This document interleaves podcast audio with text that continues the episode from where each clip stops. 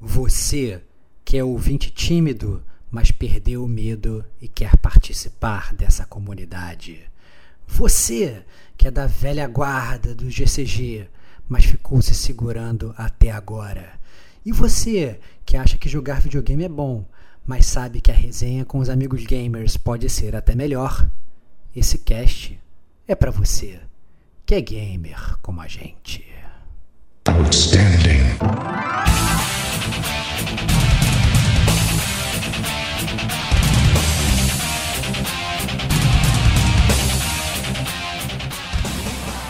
Rodrigo Estevão. Quantas cartas você está devendo que poderia ter enviado antes? Diego Ferreira. Pô, a galera tá escrevendo bem pra caramba aqui pra gente, né? Kate Schmidt. Ah, uma runzinha antes de dormir. Ah, uma runzinha antes de almoçar.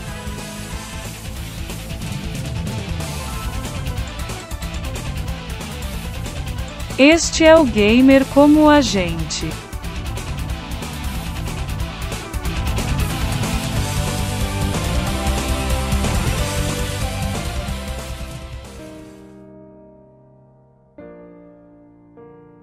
Olá, amigos e amigas gamers, sejam bem-vindos a mais um podcast do Gamer como a gente. Eu sou o Diego Ferreira, estou na companhia de Rodrigo Estevão. Salve, salve, amigos do Gamer! Como a gente. Para encerrar o ano, né? Não podia deixar de ser mais uma live essa completamente surpresa, né, Diego? Podcast é, divertido e inesperado para raspar o tacho, né? É isso aí. Então trouxemos também Kate Schmidt para nos ajudar aqui nessa grande epopeia de raspar o tacho.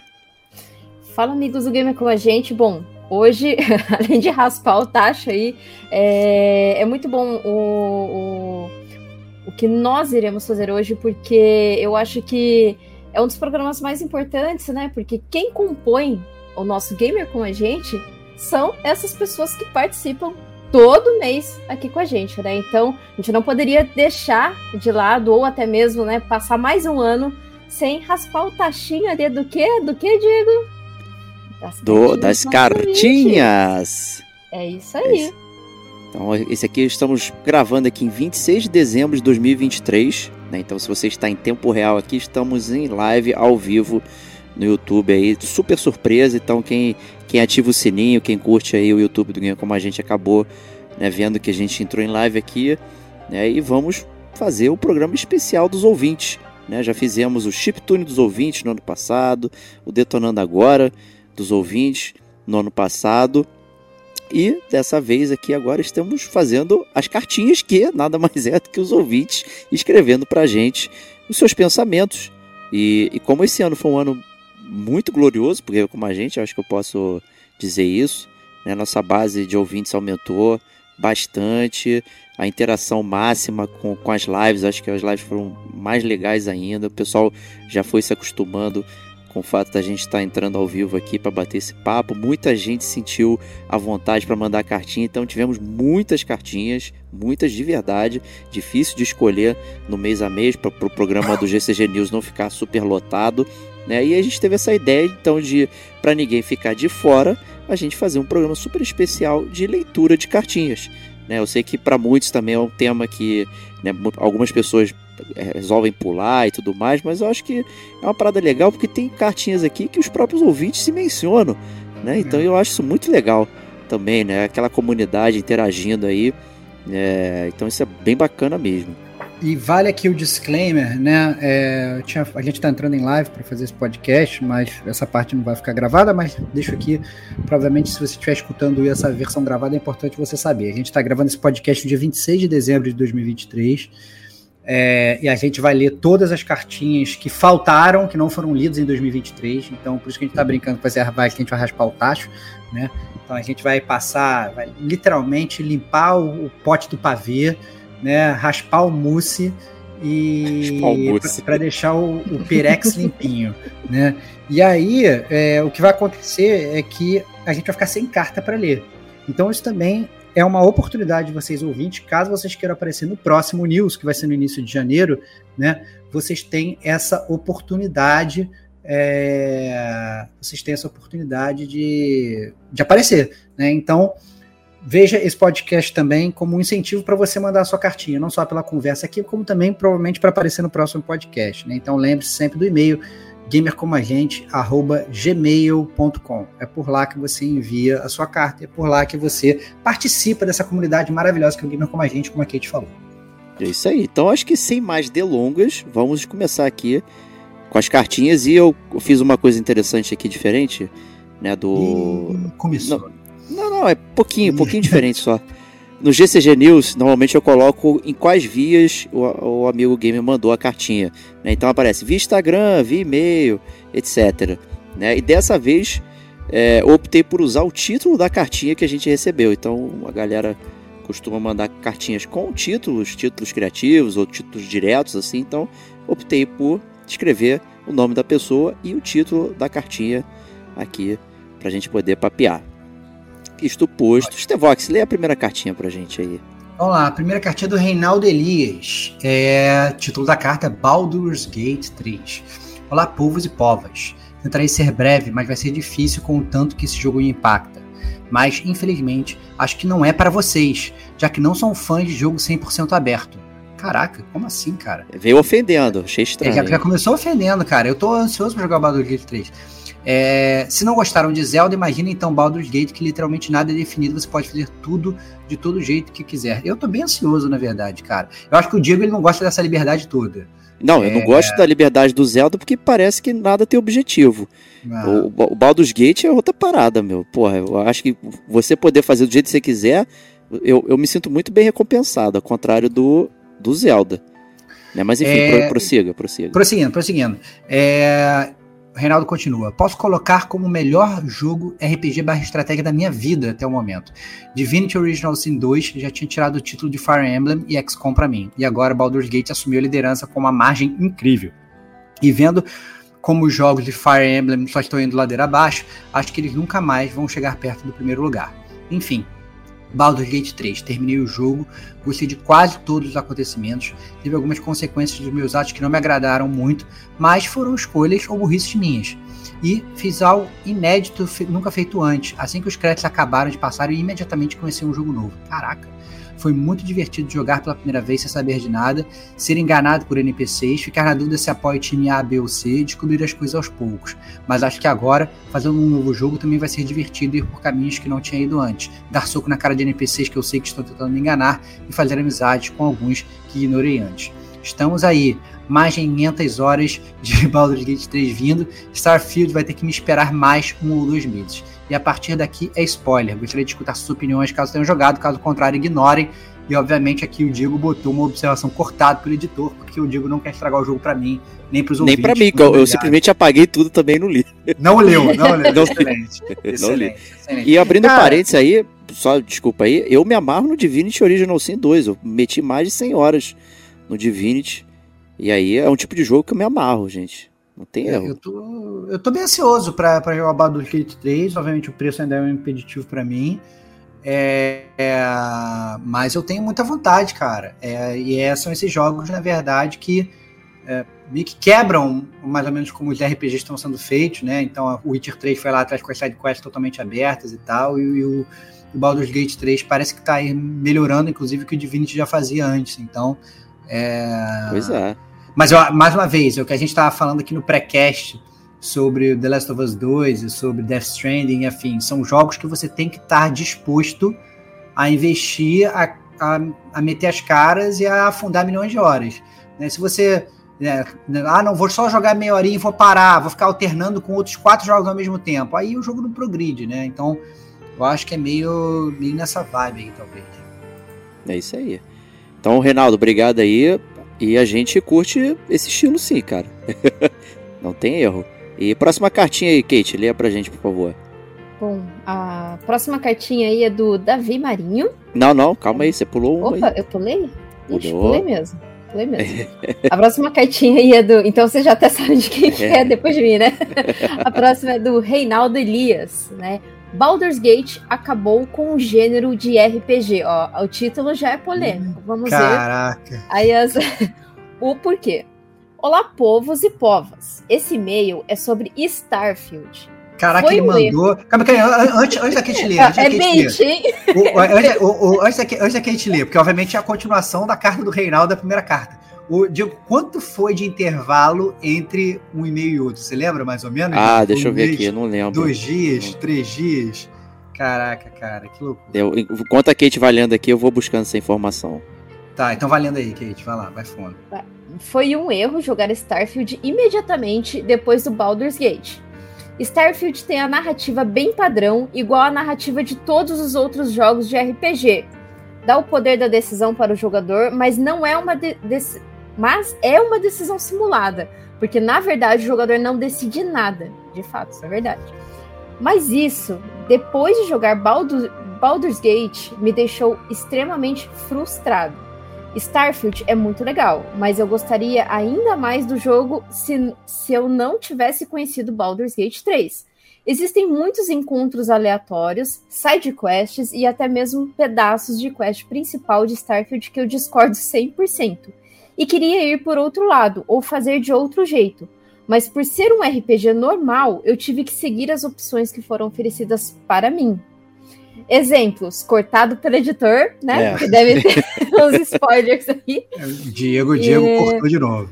Então eu vou finalizar aqui a cartinha dele, que ele diz: enfim, ainda gostei bastante do jogo, recomendo e gostei ainda mais de todos os encontros aleatórios que acontecem no espaço ou nos planetas, quase todos são bem interessantes. Por enquanto é isso, obrigado e até o próximo cast. Diferença de praticamente um mês. A primeira cartinha é de agosto e a segunda é de setembro. Hum, Ou seja, 25 de deve- agosto com 19 de setembro. Ou seja, Ah, ele deve é. ter começado o Baldur's Gate pela segunda vez, zerou a segunda vez, e aí deve ter começado o Starfield e aí ficou putíssimo porque a, a barra já tava lá no alto de comparação, cara. Isso aqui é foda, cara. É, é, exatamente. Então acho que o, o do título dele aqui é que a perspectiva dele para um jogo RPG mudou tanto que Starfield para ele foi algo blé, né? Foi algo bem assim, hum. Mas talvez não tenha sido o momento dele ter jogado Starfield, porque como eu sempre falo aqui, é, depois que eu saí de Elden Ring, apesar de ser gêneros bem diferentes, eu não tive saco para terminar o Horizon Forbidden West. E aí eu ouvi o cast de vocês falando sobre Horizon Forbidden West, eu fiquei com vontade de Olha jogar aí, de novo. Olha aí. Olha aí, E é olha muito aí. verdade. Eu já baixei, tá? Eu baixei Olha e eu pretendo Então jogar tá na assim hora, agora. tá na hora. Olha aí, Porque olha aí. é, é- é- às vezes é o momento, né? Você sair de um jogo que é relativamente grande para outro jogo grande, você fica meio saturado mesmo. né? Mas assim, é, de fato, né? Que Starfield é só mais um jogo, né? É, é mais do mesmo. Então, Baldur's Gate eu estou para jogar ainda, né? Mas vamos, vamos ver. Não, e assim, Baldur's Gate não faz muito o meu estilo, mas eu estou curiosa para jogar e ver, né? Vai que. Eu acho que o. Starfield também ele, ele tem um peso muito grande, que ele foi acompanhado de uma expectativa muito grande por ser mais um petardo da Bethesda, né? Hum, Então, né, depois de Skyrim, depois de Fallout, afins e tal, né? Aí, aí eu acho que fica, fica, fica puxado, né? E o Baldur's Gate, eu acho que bem ou mal, pelo menos da grande mídia, não tinha tanta expectativa, né? Não tinha tanto hype como tinha do, do, do, do, do Starfield, né? O Starfield já tá movimentando, não que não tivesse, mais uma vez, né? Tinha, só que eu acho que tinha em menos, menos grau. E aí deu mais chance também para as pessoas serem surpreendidas, né? Então, é, é isso. Ó, o Sr. Cleverson aqui, comentando aqui até ao vivo aqui, ó, a, a Kit largando um jogo é algo surreal, mas é exatamente o que a gente tá, que ela falou do Horizon, né? Que é o que eu tava falando da carta anterior, né? Você tem que estar muito investido para jogar esse tipo de jogo, né? E você tem que, não adianta você se você já começar um jogo já meio saturado com, com tamanho, com modelo e tal, aí é muito provável que você não goste, né? Isso É. é, é, é um pouco complicado. E, e para complementar, na verdade, o Reinaldo, eu queria só fazer um comentário sobre, é, sobre ele especificamente, não sobre as cartas, não sobre nenhuma das cartas, mas que o Reinaldo ele mandava muitas cartas pra gente falando do, do Steam Deck, né? hum, E aí eu tive, eu tive a oportunidade de jogar o Steam Deck no, no camarada lá do trabalho, Ricardo Koga. É, e ele recentemente ele me veio com uma notícia de que ele se desfez do Steam Deck dele. Mas ele se desfez do Steam Deck dele porque ele foi comprar o ROG Ally, né? R-O-G Ally. É, ALLY, né? Que é nada mais é do que o portátil da Asus, que é um portátil que ele, ele roda em Windows, salvo engano. Então, tal qual o próprio é, é Reinaldo falava que ele usava, às vezes, o Steam Deck dele para trabalhar, para programar e tal. O, esse portátil da Asus você faz também, só que é uma parada, meu irmão, que, que custa, tipo, lá, tipo, 7 mil reais, 8 mil reais. Jesus do céu. É, é um computador mesmo, né? É um computador mesmo, um computador mesmo. Ele levou lá pro trabalho, inclusive, um dia, é, e eu joguei o The Last of Us. É, e tava bonitão, rodando liso e tal, não sei o que. Bem divertido, mas é aquela parada, né? Gastar gastar sete pau para comprar uma parada que, pelo menos para mim, eu sei que acaba virando um peso de papel, não dá, né? Mas, mas fica essa. Depois quero ver se o, se o Reinaldo, ele que gosta de mandar carta pra gente, de falar de portátil, falou muito de Steam Deck, eu não sei se ele já teve essa oportunidade. É, talvez até para trabalhar seja mais fácil também, né? De usar Parece o... uma tendência interessante, né? essa miniaturização aí do PC para você poder jogar e é. tudo mais. A própria Kate tinha falado, na verdade, tem alguma. É, às vezes que pode dificultar é, otimização, né, Kate? Tem algumas coisas que a gente é. não estão otimizadas direito para Windows e tal. Isso. Você vai pegar alguns jogos, isso às vezes pode dar algum problema, mas pelo menos o, o assim, baixando pelo Steam e tal, essas coisas todas, é como se você jogasse num, computador de mesa, né? Então. É o, na verdade, é o Rugiel, né, que ele tem esse problema, porque é o primeiro portátil com, assim, oficial com Windows, com Windows para portátil. Então ele ainda não tem aquela otimização, né? Assim como quando saiu aqueles, aquelas placas mães ali do, do, dos MacBooks, novos MacBooks da Apple, o M1, que não tinha compatibilidade também com muitos programas aí, inclusive vários programas que o pessoal usava para trabalhar. É, é, acontece a mesma coisa aí. Então, ele tem algum, alguns problemas de otimização com alguns jogos é, é, muito muito complicado ainda, assim, se a pessoa tá querendo comprar, assim, pagar os 5 mil reais ali pelo URL, eu falaria para esperar um pouquinho, porque ele ainda provavelmente vai sair uma versão 2 com um sistema mais otimizado para rodar melhor os jogos. Até então, o Steam Deck é a melhor opção. Porque o Steam Deck é só para rodar jogo mesmo. Não é. tem um sistema operacional, é o sistema da Steam ali para você rodar os seus jogos e boa, sabe? É. É, obviamente dá para até usar o Steam Deck para outras coisas também, para o Reinaldo já falou, mas é o que a Kate falou, tá é. otimizado para jogar jogo, né? É, ó, comentários aqui da galera aqui, dando nome. Tem uns comentários aqui que eu não vou nem falar, que eu vou, já vi que vai, vai casar com algumas cartas que a gente vai ler no futuro, né? Mas esse aqui é assunto passado aqui, dá para falar, ó, Johnny Jacob, Horizon Forbidden West foi o único jogo que tive vontade e prazer em platinar, olha aí que barato. Né? Kate em breve já vai ter essa platina na, é. na Vou tentar. A gente recebeu até um comentário, Stevox, do, de um ouvinte lá no Spotify, é, dizendo que sentiu falta de gente não foi muito profundo na análise da história do Forbidden West. É, eu, eu até queria comentar, eu lembro que você postou isso lá no nosso grupo de WhatsApp, eu ia até comentar. Eu assumo uma, uma, uma meia-culpa por parte disso, né? Eu não sei se ficou na versão gravada final, é, mas eu, eu geralmente quando eu vou jogar qualquer jogo, e que eu sei que vai vir pro gamer como a gente, eu abro um bloco de notas no celular, eu vou botando todos os meus comentários, justamente porque eu sei que depois no podcast não quero esquecer nada e quero fazer uma análise muito profunda. E para o Horizon Forbidden West, é, eu, eu, na verdade, tive meu, meu celular roubado, né? E aí eu perdi todos, não, não foi para meu, minhas notas, eu perdi todos as, as anotações que eu tinha feito. O que foi um problema. Não só disso, perdi várias outras coisas e tal, de jogos que eu tinha jogado que eu queria falar e tal. É, foi realmente uma lástima. Mas tentei ao máximo me lembrar enquanto eu falava. Mas eu acho que bem ou mal a gente falou dos plot points principais. Talvez a gente Exato, não tenha. É. Talvez a gente não tenha, na verdade, é, entrado em algumas. É, em alguns plot points assim, específicos das tribos e tal, que o quanto você gostaria de ter falado, mas aí é porque eu ia ter que parar e tal, não sei o que, e realmente não deu para fazer esse, esse dever de casa, peço desculpas. Tô até querendo puxar o nome do ouvinte aqui que ele, ele, ele reclamou, que eu vou abrir aqui, só para só dar o crédito para ele aqui, ó. Enquanto você é, busca aí, eu vou comentando. Bruno, eu, fala aí, fala aí então. É Bruno Fernandes, né? Ele falou: adorei o episódio, só senti falta de aprofundamento na história. Feliz Natal.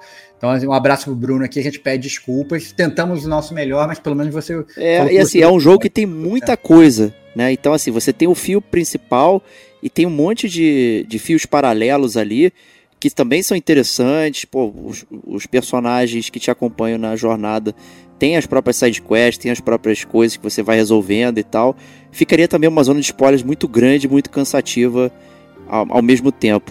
Né? Então, assim, é... não sei se foi errado, mas eu entendo sentir falta de algumas coisas que poderiam ser faladas, assim, porque eu fiquei com essa sensação, igual o Stevok sempre fala, o cash acaba, a gente fica com aquele negócio na cabeça, é. podia ter falado isso, isso, isso e tal, é, enfim, né, eu, eu fui com várias anotações também, mas acabou que a gente optou por seguir um caminho mais linear ali também, por conta da, da história e tal, mas tem muita coisa acontecendo ali no, no jogo, enfim, né, é. mas é isso. É, vai, é menção rápida aqui pra galera que tá online aqui, mandando Feliz Natal, né? Então, Cleberson Nogueira, o Clima já apareceu também, o Sr. Cleverson, Vanderlino, Shadow, Davi Santos, é, André Gomes, Zé Nunes e tal, o Paulo César, né? Também por aqui. Então, assim, é um abraço pra galera que tá entrando aqui, tá, tá, tá desejando Feliz Natal pra gente. Feliz Natal atrasado, né? Que a gente tá gravando no dia, no dia 26. Mas é isso. Ó, o Alisson Freitas aqui também, mandando mensagem e tal. A galera chegando aqui aos pouquinhos enquanto a gente está gravando esse podcast ao vivo aqui para vocês. É isso Fala, aí. Bate. É isso aí. O último podcast do ano. Então, é, acabou. É acabou 2023. É isso. É, é isso. Até, até aproveitar para dizer aí para a galera que esse é o último desse ano e vamos tirar um recesso de uma semaninha apenas. Aí, então, a primeira semana de janeiro não vai ter podcast. Na segunda, estamos de volta aí normalmente. Isso. E é isso aí. Então vamos, vamos continuar a cartinha aqui do Davi Marinho, nosso Biblinha Gamer. E o título é Como assim não jogou XCOM 2 War of the Chosen? Vamos lá. Fala, meus grandes amigos. Não disse que ia escrever mais vezes e não mais de maiores e-mails. Veja bem. Excelente. Né? Excelente. Esse saindo pela tangente. Adoro, é. cara. Adoro. Caras, eu ouvi o último GCG News 86, edição de 5 de outubro de 2023, então já está datada a cartinha dele ali, e vi nela que um dos nossos gamers como a gente, o Rafael Pessoa, cuja carta inclusive eu gostei muito, já que fala muito do Souls-like, de fato, esse GCG News teve muito desse estilo, gente largando e gente entrando, gênero este que eu ainda hesito em entrar por ter um péssimo defeito de gamer chamado Rage Quitter. Quando me frustro muito com o jogo, perco muita paciência e largo logo e desinstalo. Enfim, ao final da carta, ele cobrou o Rodrigo Estevão para jogar as DLCs do Dark Souls 3 e ele havia dito que não tinha jogado, ainda deu um blá blá blá que não tem tempo. Mais tempo para mil horas de Slay the Spy você tem, né, safada? é, isso é foda. O, vi, o vício é complicado, cara. O vício é complicadíssimo. Mas o Davi entende, cara. Ele sabe é. como é que funciona. O meu não é Red é. Kit, não. O meu é, o meu é safadeza mesmo. É safadeza. é.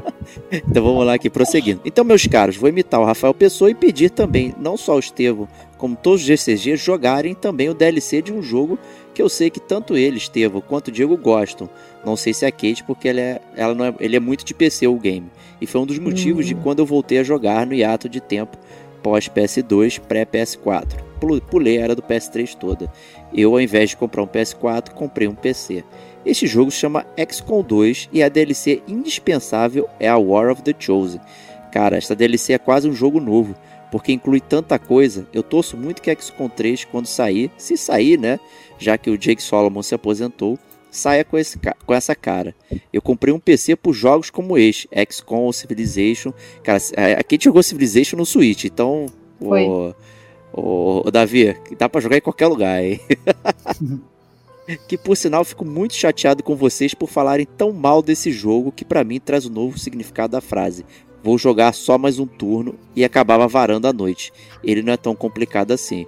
Alto lá, falando mal, a gente nunca falou mal de XCOM, Davi.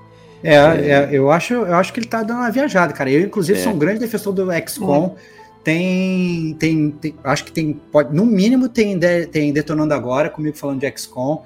É, inclusive, eu gosto muito de fazer, quando eu vou fazer o XCOM, eu eu boto os personagens do meu, da minha equipe, os personagens do gamer como a gente. Então, tem a Kate, que é a sniper, fica lá de trás dando tech em todo mundo, entendeu? Tem o Diego, que é o cara que ele sempre foge, né? Ele faz um close quarter, fica com medo, ele foge, aí sempre morre, aí tem que alguém lá tentar ressuscitar ele e tal. Entendeu? É sempre o, trouxão que vai lá, sabe? Então, assim, é, é, eu sempre coloco os mesmos. Tem, tem sempre o Serginho, entendeu? Tem sempre o, o Digo, tem o Antônio Lutfi, tem o Rafa Lopes e tal. Eu sempre faço o meu meu squad do, do XCOM com os personagens, com os personagens, com as pessoas do GCG, porque inclusive quando alguém morre, né, e a morte costuma ser permadeath, né, é, dá aquela dor no coração, tipo, caraca, a Kate morreu, e agora e tal, não sei o que, fica triste de verdade, você fica mais, com mais vontade de salvar e de deixar as pessoas morrerem, né, muito, muito maneiro.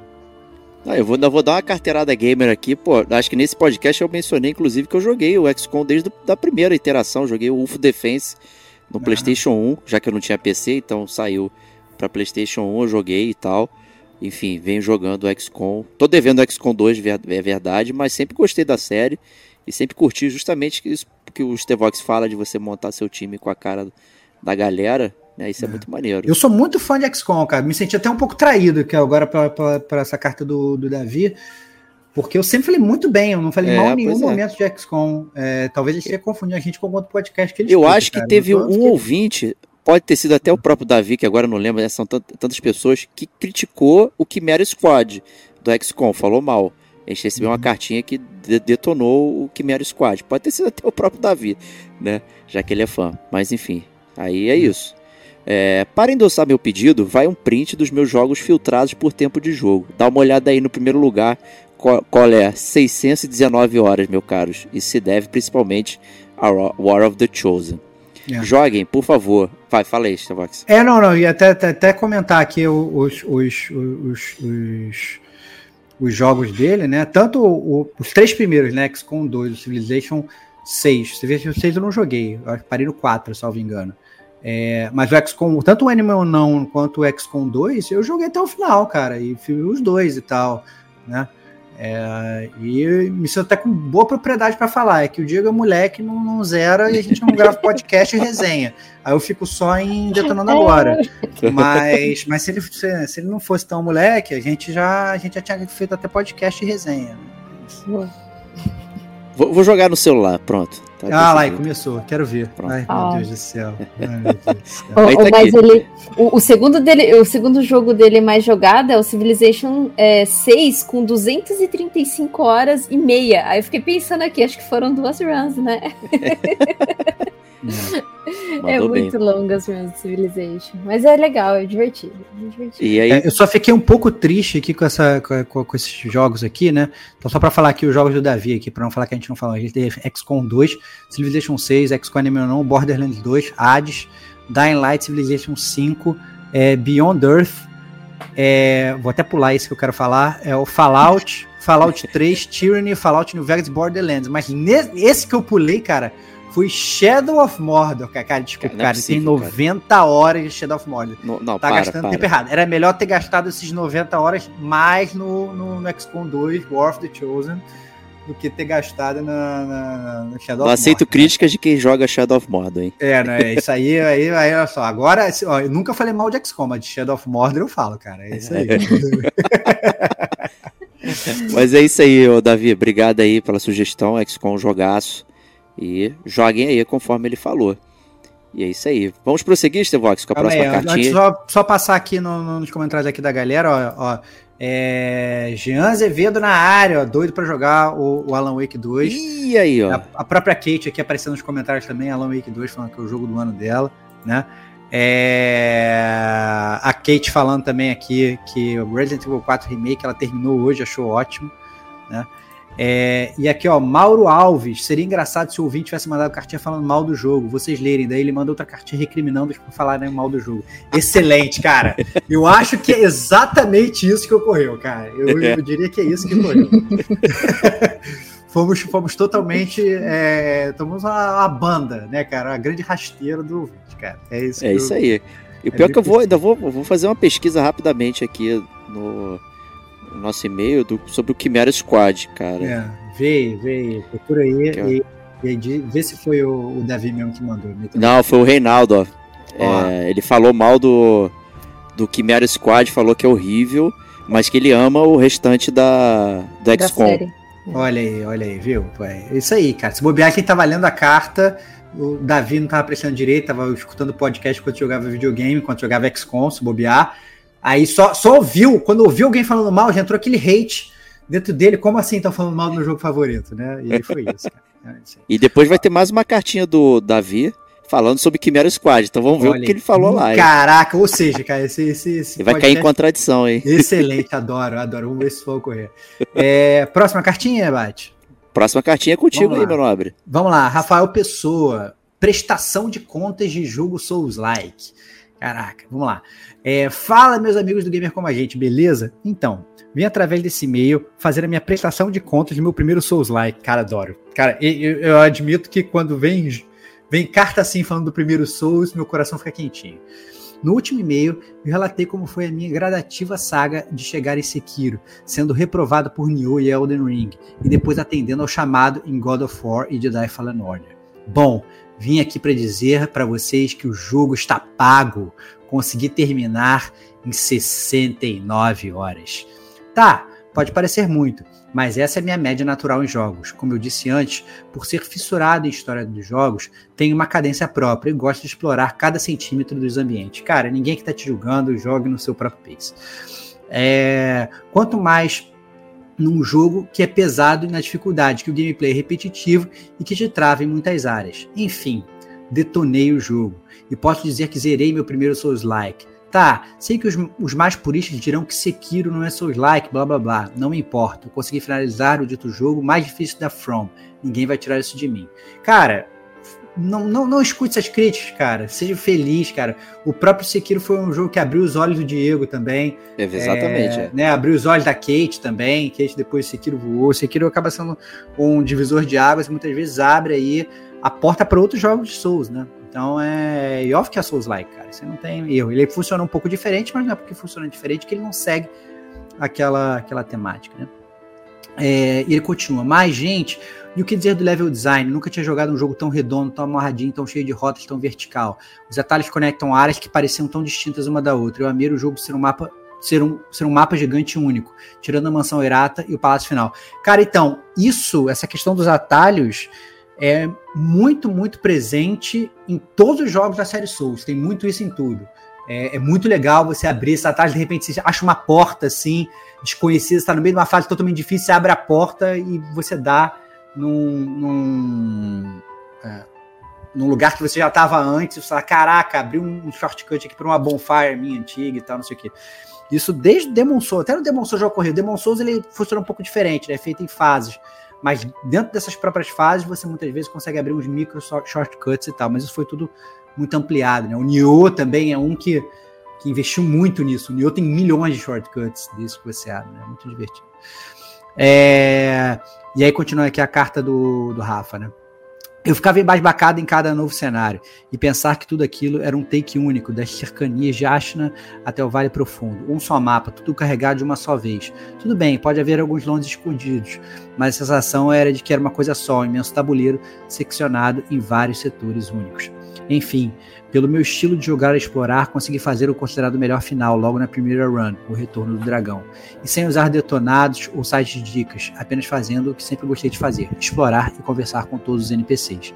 Alguns bosses foram terríveis, desafiadores, mas nunca me senti desestimulado. Pelo contrário, sempre que perdia, ainda que fosse por um fiozinho de vida do oponente, eu ficava com mais sangue nos olhos. Claro, Houveram várias vezes em que, após morrer num ataque super apelão do chefe, eu desligava o jogo sem nem esperar o save automático. Desligava a TV e seguia xingando até o meu quarto. Excelente, cara, adoro. É, e acho que só teve um boss que eu pensei que não ia, eu conseguir quase existir, pois ele não era obrigatório na main quest, o demônio do rancor. Caraca, é o boss que o Digo roubou, cara. Caraca, pô, isso é absurdo. Aquele ali me deu muito trabalho, acho que travei ele por uns três dias, umas sete horas para matá-lo mas posso dizer aqui com orgulho que eu matei ele na raça sem a manobra do Digo Domingues, olha aí, ó. de fazer bom. o bichão escorregar do penhasco, olha aí, cara. Ele ficou sacramentado como sacramentado, o cheater, né? Sacramentado o cheater do, do, do Gamer como a gente, Digo Domingues, olha lá. Também penei para tantos outros, mas não posso falar os nomes para não dar spoiler, mas a média era de uma a duas horas em cada chefe. Apesar que, no último, filho de uma mãe, quando eu vi que ele se transformava totalizando em quatro barras de sangue, deu vontade de socar a televisão. Eu nunca vi um chefe tão apelão quanto o último dos últimos. Dessa vez, é, cada vez que ele tinha sucesso em me atacar, arrancava metade da vida. Era como se você sempre tivesse no status danger, terrível. Porém, apesar de todo o sofrimento, Sekiro me proporcionou um sentimento antes nunca experimentado, uma sensação de superação, uma, uma sensação de que eu ia conseguir, que era possível, bastava apenas ter cadência, disciplina e frieza. Caraca, que ninja. Um verdadeiro samurai. Que, Cara, é um verdadeiro samurai. Tanto que parecia uma regra. Sempre que eu derrotava um chefe, mesmo tendo morrido 15 vezes antes para ele, quando eu vencia, normalmente era a vez que eu menos perdia sangue ou usava itens de cura. Era bem como vencer os bosses sem perder uma vida sequer. E isso é sublime. O jogo me ensinou a masterizar aquelas técnicas. Para superar o vilão, eu precisava ficar bom excelente, o melhor. Caraca, cara, adoro. Ah, cara, cara, esse, esse é o sentimento da série Souls que, que existe em todos, cara. Às vezes a forma de você jogar o jogo, ah, não, o Sekiro joga diferente do Bloodborne, o Sekiro joga diferente do Dark Souls e tal, não sei o quê. Mas essa sensação existe em todos, 100%. Muito maneiro. É... E aí o Rafa continua. Tanto que o último chefe já citado, na vez que eu venci, usei apenas a cabaça curativa três vezes, sem morrer nenhuma vez. Obrigado pelos elogios. Parabéns, cara. Parabéns. É... Quando zerei o jogo, conversei com o Diegão no Instagram. O Sacana me parabenizou, mas disse que precisava fazer outros três finais. Você é louco, já foi terrível uma vez. Imagina jogar mais três vezes. Cara, tem que jogar, faça os outros finais, me uno aí ao coro do Diego e você vai ver que você vai ser muito mais fácil na segunda vez, porque agora você é um mestre samurai, cara, vai ser mole. É... Ah, também quero deixar registrado que eu zerei o jogo no modo hard mesmo, pois a única prótese que eu não encontrei na minha run foi a do escudo apelão. Aquele que o Diego se escondeu tantas vezes durante a sua gameplay. Faz Excelente. parte do jogo, gente. É. é. Mas o jogo não sai da minha cabeça. Eu dormia e acordava pensando nele. Comecei a consumir vídeos e podcasts sobre a lore, inclusive o vosso. Voltei pro jogo e zerei mais uma, mais outra e mais outra. Que isso, cara? Que aula, que aula. E ele mandou aqui, ó, a fotinha da platina do Sekiro. Excelente. Parabéns, cara. Platina de respeito. É, pois é, amigos, eu nem sou o Zé Platinador como aqui que o Stevox, mas essa eu merecia ter na minha carteira. Merecia mesmo, todos merecem. E amei esse jogo do início ao fim, tanto que eu posso afirmar, sem sombra de dúvidas, que utilizando a regra roubada do gamer como a gente, esse é o meu GOTI 2023. Excelente. Excelente. Não é uma regra roubada, o Rafa. Essa é a regra do verdadeiro gamer como a gente, cara. Você vai jogar, decidir o jogo do ano com os jogos que você jogou no ano, cara. Entendeu? Quem é que é gamer que como a gente que tem dinheiro para comprar todos os lançamentos no ano que eles lançam. Ninguém tem, cara, entendeu? Só, sabe, só, só fazendo artimanhas. A gente não é assim, então é isso. O jogo, teu jogo do ano é o jogo que você vai gostar no ano, pô. É, e ele termina, por fim, esse é o meu relato sobre um dos melhores jogos que eu já joguei e mensagem de encorajamento para os nobres colegas ouvintes que não tentaram ou testaram e desistiram dos jogos Souls. Não desanimem, persistam, pois existem muitos jogos bons de vários gêneros, mas esse gênero é o mais transformador. E para finalizar o meu texto gigante, quero compartilhar a minha mais nova aquisição que chegou ontem e ele mandou uma foto de um Dark Souls Trilogy com uma capa linda aqui. É, parece um livro, nossa, maravilhoso. É, forte abraço, meus amigos games, e até a próxima carta. Tô ansioso, Rafa, pela continuação da sua saga, meu amigo. Essa saga vai ser espetacular, seja bem-vindo. Né, um grande fã agora da série Souls. É isso, cara. Abriu, o Sekiro abriu a porta, agora todos vêm em sequência. Muito maneiro. Ó, e tem um comentário aqui do Mauro Alves aqui. Tira o chapéu para quem não desiste no macaco cinza. Zekiro tem picos de dificuldade muito alto. É isso, é isso, cara. Muito Pô, então, maneiro. cara, eu não achei o macaco cinza difícil. E depois você ainda reenfrenta ele ali, cara, eu, eu acho que foi em dois takes. Assim, é, para mim. É, eu, é, varia eu, muito. É, eu, eu, acho que é muito do estilo. O, o é que, na é. verdade, eu acho que sim. Tem alguns bosses do, do, do Sekiro que você se acostuma muito naquela, naquela luta de, de, de humano contra humano, né? E às vezes você vai enfrentar um bichão grande e aí você tem que mudar um pouco do seu estilo de jogo, né? É. E acaba sendo mais difícil. Mas essa é a beleza. É, eu sempre falava, falava muito isso com o Antônio né, no Antônio Lutfi, né, que já participou aqui do Gamer com a gente, é um grande amigo. É, a parada mais bela dos jogos da série Souls é que muitas vezes um chefe pode ser muito difícil para mim e ser uma batalha épica, impossível, e pode ser muito fácil para Kate e pode ser um chefe médio para o Diego e vice-versa, né? Então depende muito da forma como você joga, né? É, às vezes, se olhar principalmente a série Souls, é, o Dark Souls, Demon Souls e tal, tem que ter essa questão do build, Elden Ring, isso então aí muda mais ainda, né? Você é um cara que ataca de longe, você é um cara que é dual wield, você é um cara que pesadão que ataca de perto. Isso muda muito a forma como você enfrenta os, os chefes e com isso acaba mudando a dificuldade deles, né? Então é muito legal. Inclusive, às vezes, quando você vai jogar a segunda, terceira, quarta vez, fazer uma build diferente para experimentar um jogo diferente, porque vira um jogo completamente novo, né? Muito, muito divertido. Isso é bem legal. É, próxima cartinha, Kate, pode ler aí. E esse é o nosso amigo que está aqui na live, né? Então já vai ser Ih, mais legal. Ih, caraca, olha aí. Será que vai ter, vai ter réplica ao vivo, cara? Olha aí. Vamos lá, vamos lá. Vamos lá. Davi Santos, é você mesmo. Ó, o título tá só como cartinha. Salve, amigos do Gamer Como a Gente.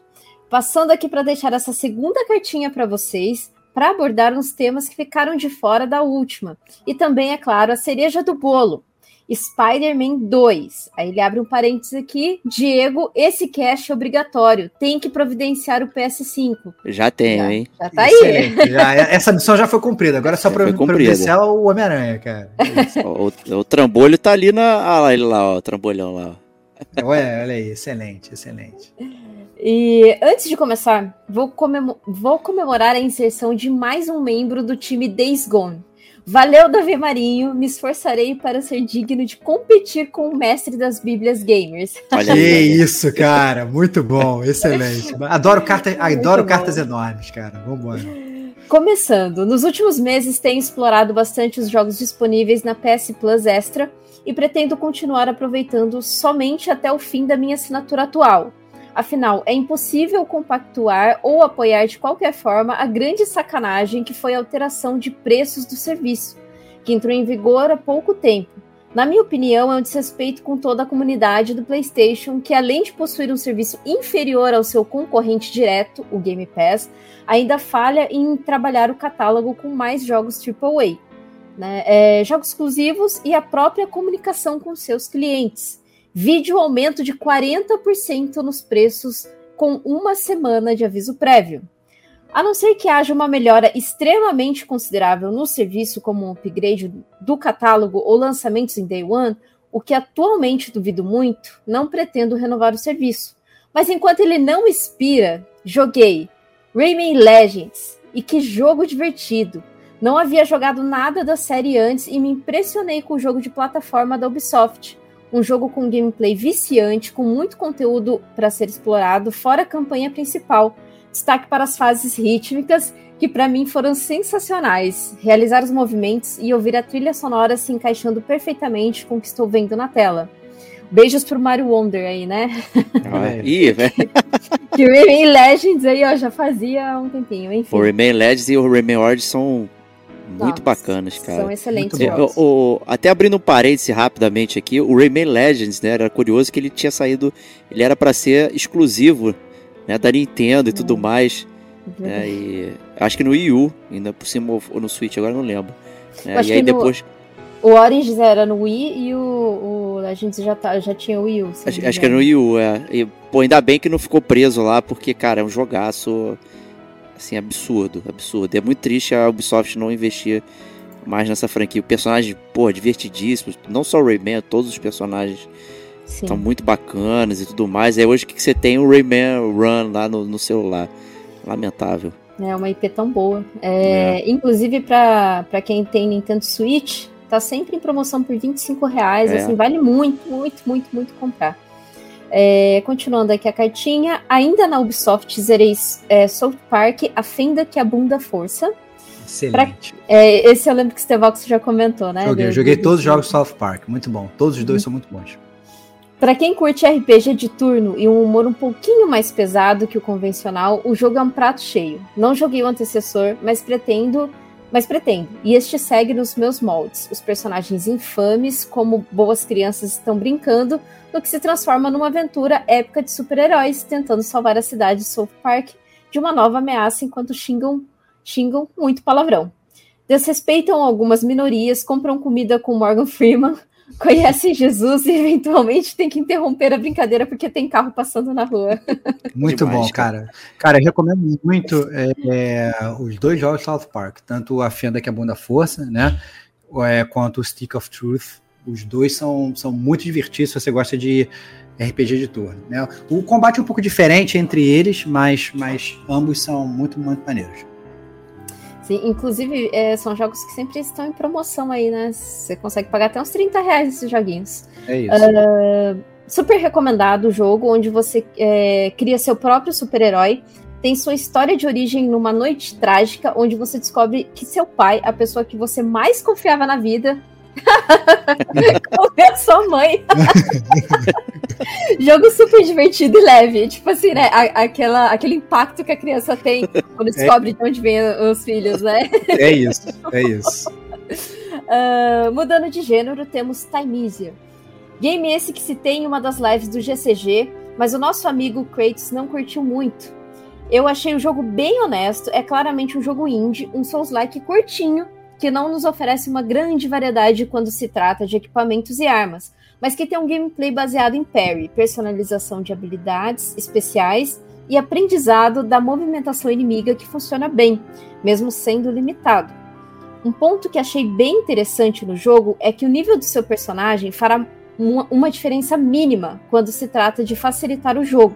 Por mais que você farme e evolua, o segredo do jogo está nas armas especiais que desbloqueamos e da montagem da build baseada naquela arma, montando estratégias para gastar e recuperar estamina no momento certo. Tá incluso no, no, no, na Plus. É um jogo curto, dependendo do desenvolvimento, desenvolvimento, em 5 horinhas você consegue zerar. E recomendo para quem gosta do gênero. Continuando no mundo do Souls-like, Nihô, Nihô, Nihô, Nihô. Suspiro, jogo infernalmente difícil. Muito bom. É, é, o, primeiro, o primeiro eu achei bem difícil mesmo, mas o dois, o dois eu achei mais laquinzinho. Enfim, é, acredito que não tenha ouvido nada sobre ele em, no GCG, talvez em algum Detonando Agora, mas não me recordo e acredito muito que esse seja um dos games que mereça uma resenha completa de vocês. Pausa, pausa aqui, pausa aqui. Ó, a gente, eu já falei do Nioh 1 em Detonando ah, Agora, é. eu já falei do Nioh 2 no Detonando Agora, já platinei os dois e eu só estou esperando um cara chamado Diego Batista Ferreira. Não, chama o Kratos de Irajá pra ir Não, aí. Cara, ele jogou, de lembro Deus, que ele jogou cara, um na época. Cara, você é o senhor, senhor Souls-like agora, zera tudo, não vai testar é, o Nioh, então... cara. Pelo amor de Deus, cara. Bom, ele tá, na, tá, lá na minha biblioteca. Cara, Tem co-op, não... Nil. Um co-op Cara, legal. cara, eu até, eu até instalo de novo pra entrar lá pra te ajudar a fazer um, um Jolly Corporation, cara. Porque. Jolly tem, Corporation. Tem, tem, tem, que, tem, tem que jogar, cara. Tem que jogar, cara. Esse é, eu concordo com o Davi, cara. É um jogo que poderia tranquilamente ter um podcast do Gamer com a gente. Vai lá, Kate.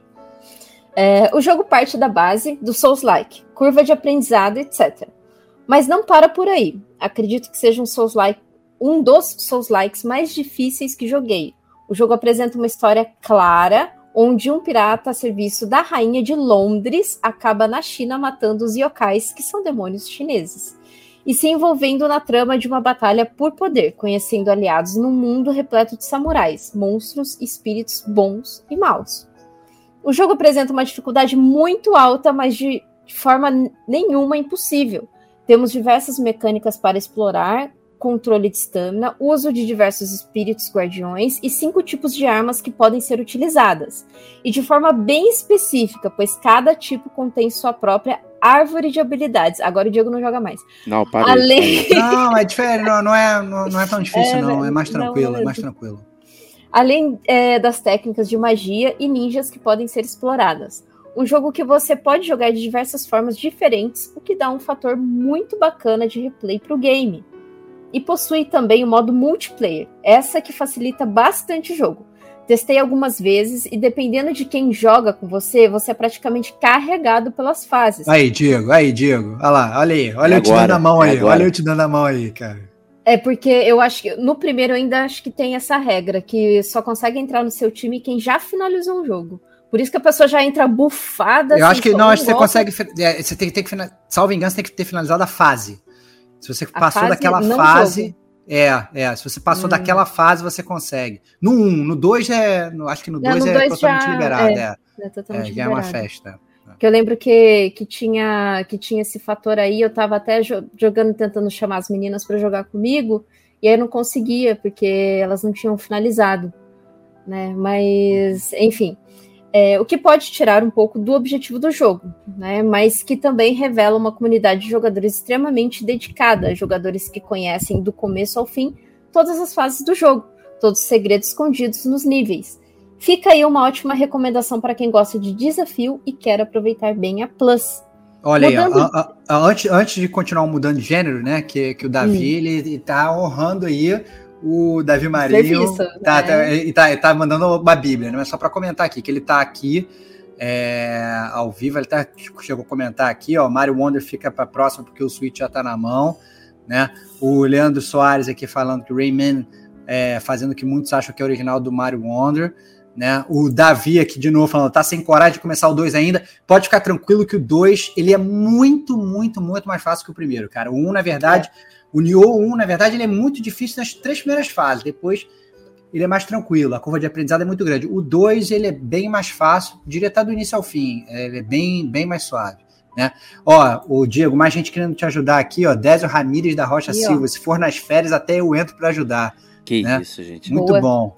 Muito bom. Ó, ó, Lucas Ferreira Leite também, André Ó, Pina, André. né? Galera, galera ficando apinhada aqui, todo mundo, cara, todo mundo quer te ajudar, ajudar, Diego, essa é a verdade. É, já tem fila pra me ajudar no Returnal. É né? isso, tem, é tem isso. as ajudas fake do Remnant pra fingir pra eu jogar. Olha aí, olha aí, olha aí. Todo mundo quer te dar a mão, cara. Mas, mas vai lá, Kate, vai lá, continua aí. Bom, mudando de gênero aqui, porque depois de zerar Nihon, as mãos, as mãos estavam tremendo. Temos o mais novo vício de todo mundo que ouve o GCG, Slay the Spire. Não me canso de jogar essa delícia de carteado. O jogo é simples e ao mesmo tempo complexo. Você aprende rápido como se joga e em cada run tá aprendendo uma coisa nova. Um novo modo, um modo de jogar por muito é, de jogar com um personagem diferente ou com o mesmo personagem que já está acostumado. É realmente um jogo para se jogar por muito tempo para qualquer pessoa, gamer ou não. E quem não experimentou ainda, não experimente, porque não tem volta. Olha aí, cara, olha aí, excelente, cara. Esse é Slay the Spire, vice do gamer é como a muito gente. bom. Que é, muito, muito bom. É Vício muito total.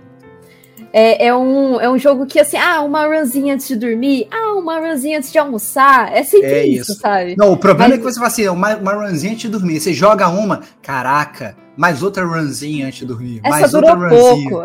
É, foi muito Dá- dá rápido. pra Quando você vê, uma. já passaram três horas e você que tá lá, mais uma, É mais isso. uma, mais uma, mais uma. É difícil. É isso. difícil. É- e o bom é que esse jogo ele tá barato também, né? Um jogo que tá sempre em promoção. Tá no serviço, então assim, aproveitem, caras. Assim, é, é, é jogo que tá lá, baixa e joga, porque vocês vão ver que é maravilhoso. Tá no serviço até no Google, gente. No Google Play Pass. Ah, Aí é? Também Aí, está lá. Então, se no você celular. tem no celular. Embora eu acho que. eu eu, eu lembro que houve reclamações da otimização e tal, enfim.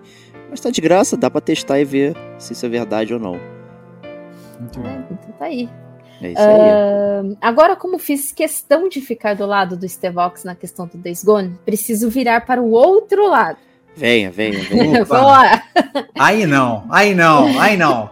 Caraca, cara.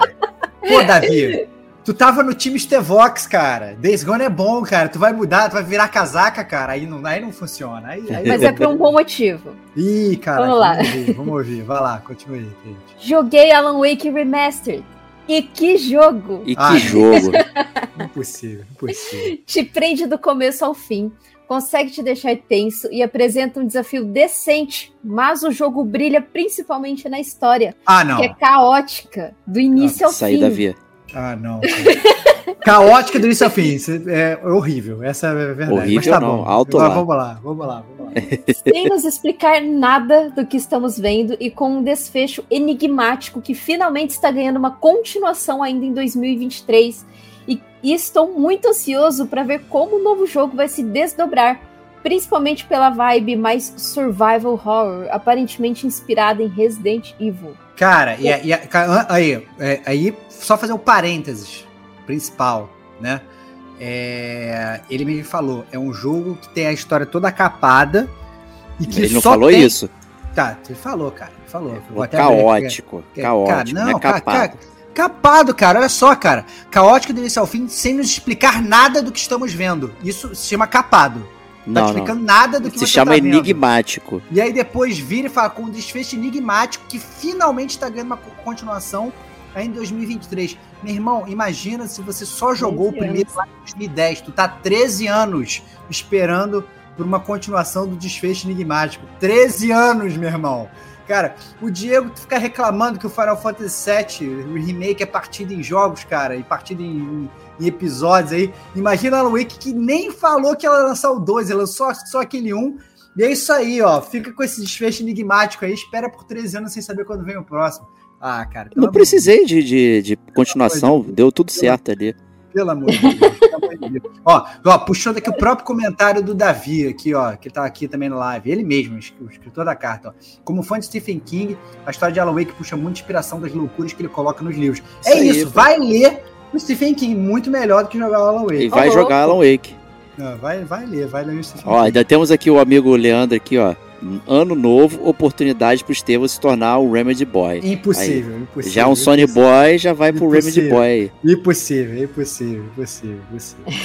Mas vamos lá, vamos lá, vamos lá. Vai lá, Kate, termina aí. Co- Continua, termina não, né? Que a Bíblia continua. Continua aí a carta do Davi, vai lá. Vamos lá. E ele faz uma outra citação muito boa aqui, hein? O que me leva ao seguinte ponto: Control é um bom jogo. Que isso? Olha lá. Jogar. Não, calma aí, olha só. O Davi, ele falou que ia se virar contra mim e já me deu dois socos na cara, cara. Bem feito. Bem Eu não feito. vou, eu não vou nem comentar, cara. Não vou nem comentar. Tá ganhando um inimigo, cara. Tá ganhando- Comecei a jornada no jogo já sabendo que ele se passa no mesmo universo de Alan Wake e assim a mente já cria diversas conexões entre os elementos que vemos nos dois jogos, como as partes em live action, a forma como os colecionáveis são apresentados e tudo no jogo que indica a existência de outras realidades. Uma pena, né, aí que, que o Quantum Break esteja preso lá no, no Xbox, mas se tivesse a oportunidade de jogar Quantum Break ali no PlayStation, você ia ver como ia rechear esse mundo do, do, do Alan Wake. Mas, continuando aqui, é, achei o jogo com uma mecânica divertida, não é cansativo e tem um mapa divertido de explorar. Joguei a versão Ultimate, então consegui aproveitar a expansão AWE, onde temos um gostinho do que está por vir no próximo jogo da franquia do escritor. Mesmo tendo começado o jogo pela sua conexão com Alan Wake, cresceu em mim a curiosidade de saber o que diabos estava acontecendo naquele lugar e obter mais explicações sobre a história de Jesse e sua busca. Além disso, é muito divertido levitar por aí e meter bala em inimigo. É verdade. Sem mais delongas, meu maior hype do ano, comprado na pré-venda com controle da edição limitada, Que comprado para aproveitar essa experiência da melhor forma possível. Senhoras e senhores, Spider-Man 2. Olha aí, cara, agora- eu tô muito ansioso, porque assim, até agora, ninguém mandou carta pra gente falando de Spider-Man 2, e foi um jogo que eu não me spoilerizei absolutamente nada, exceto aqueles trailers iniciais que apareceram. Então essa vai ser, a vai ser o detonando agora do Davi, cara. Mas quero escutar É a aí. opinião dele, porque eu sou muito fã do Craven, o Caçador, cara. Então eu quero ver o que ele vai falar agora. Vamos ver se vai ser um. Se ele recomenda ou desrecomenda, cara. Vai lá detonando agora. Vamos lá. Durante os últimos meses, muitos foram os rumores, altas foram as expectativas, um mundo aberto mais denso, vilões, trajes, novos personagens, um Venom diferente, vazamentos, o marketing oficial do jogo que só tomou força nos dois últimos meses antes do lançamento. Tudo isso levou minha ansiedade ao limite. Mal, mal podia esperar para ser maravilhado com a obra da Insomniac, onde os próprios desenvolvedores pregavam o quão incrível e quanta paixão foi colocada nesse jogo.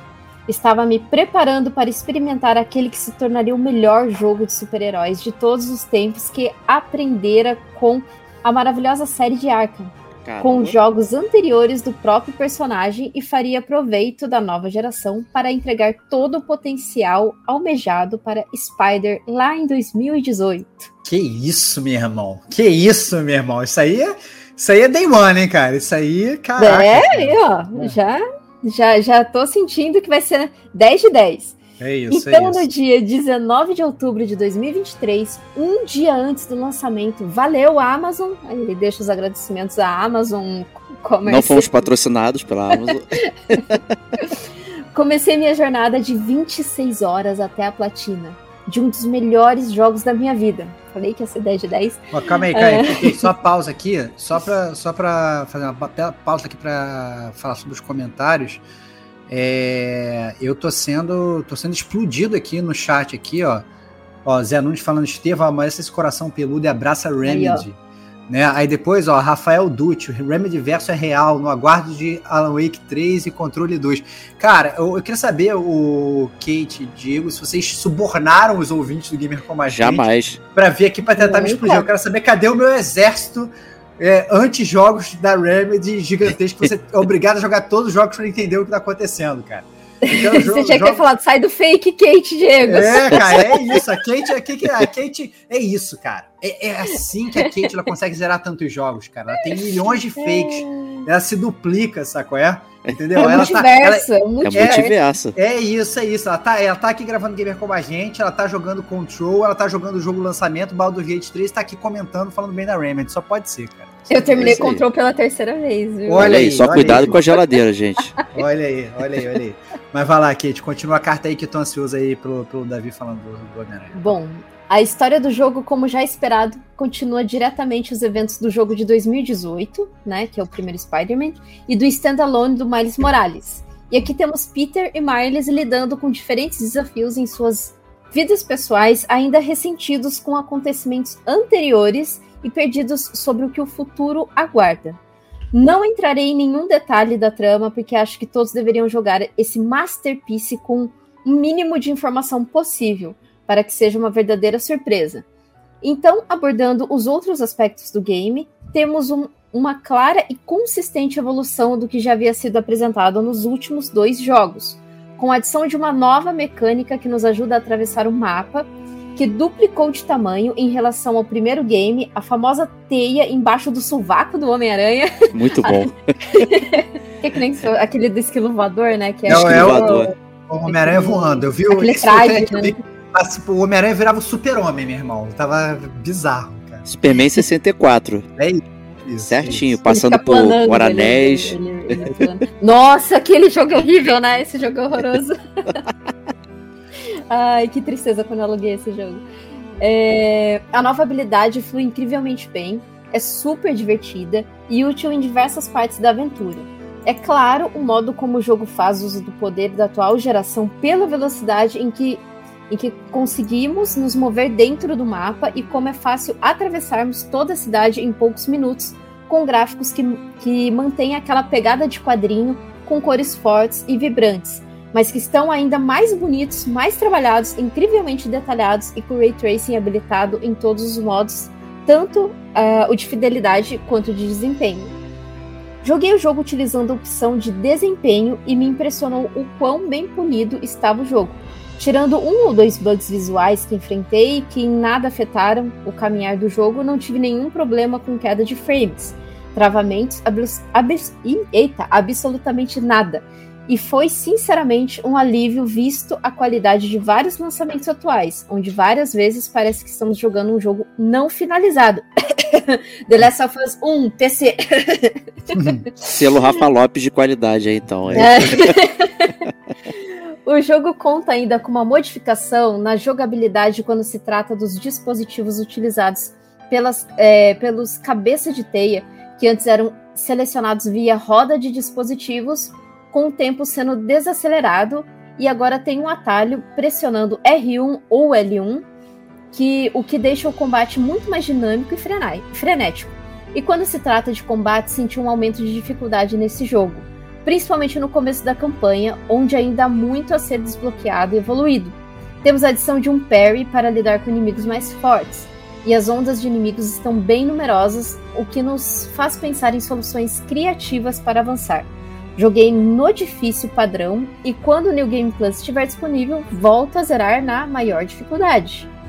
O jogo também nos apresenta uma grande variedade de trajes, como já aconteceu anteriormente, mas aqui temos alguns efeitos incríveis acontecendo, como o desgaste das roupas que acontecem em todos os trajes disponíveis conforme recebemos danos em batalhas. E é incrível ver como o traje padrão do jogo tem o seu tecido rasgado, expõe a pele do Peter ou do Miles mas também foi muito bem trabalhado nas outras skins em, e em trajes que são uma armadura.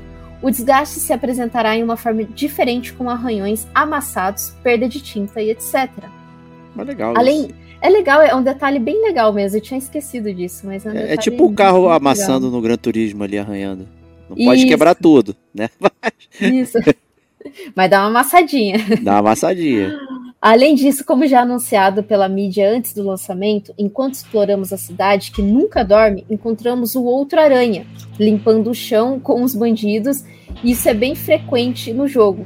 Mas não acontece somente com Peter e Miles, mas também com ou, alguns outros personagens que fazem parte tanto da campanha principal quanto o de missões secundárias. O jogo dá uma nova perspectiva para vários personagens, novas origens, algumas redenções e surpreendente e surpreende bastante a dublagem. A dublagem está super bem localizada, e tá mesmo. Com exceção da mania da Disney de não permitir a tradução dos nomes, mas você se acostuma rápido.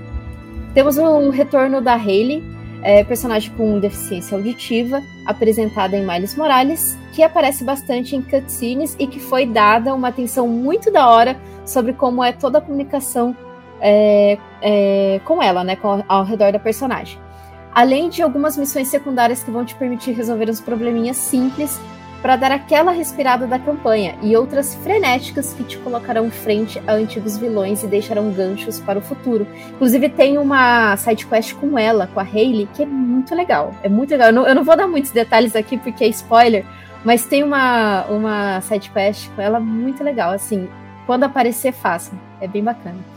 Uh, We Are Venom.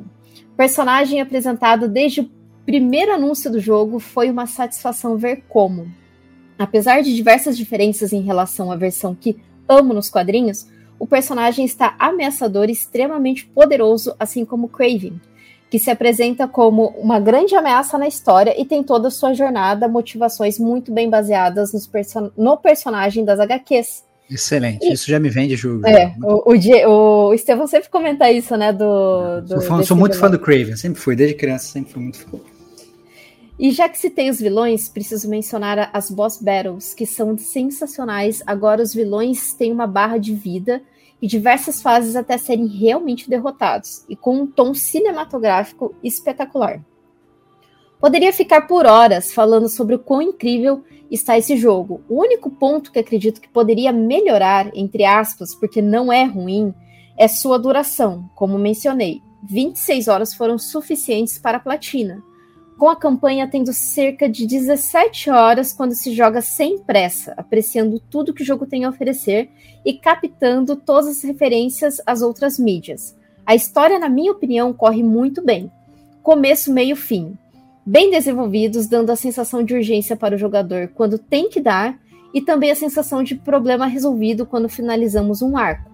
Os personagens evoluem muito bem durante o jogo, uh, enfrentam seus dilemas, suas culpas e seus medos. E fiquei com o sentimento de que no fim do game, ambos os Spiders terminaram sendo pessoas melhores, resolvendo problemas pessoais que surgiram devido ao acontecimento dos últimos jogos.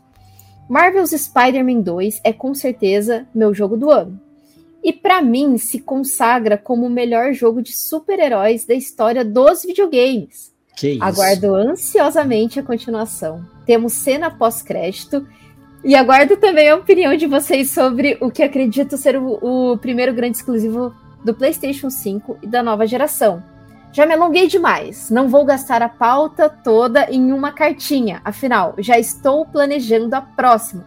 Então é isso, amigos, uma boa jogatina para todo mundo e be greater together. Caraca, e, ó, cara. Uma análise é, é isso aí, ó. Ponto a ponto. A gente nem precisa fazer mais detonando agora do, do Spider-Man 2, já tá feito aí pelo Davi. Né? Muito maneiro. Mas muito bom, cara. Carta.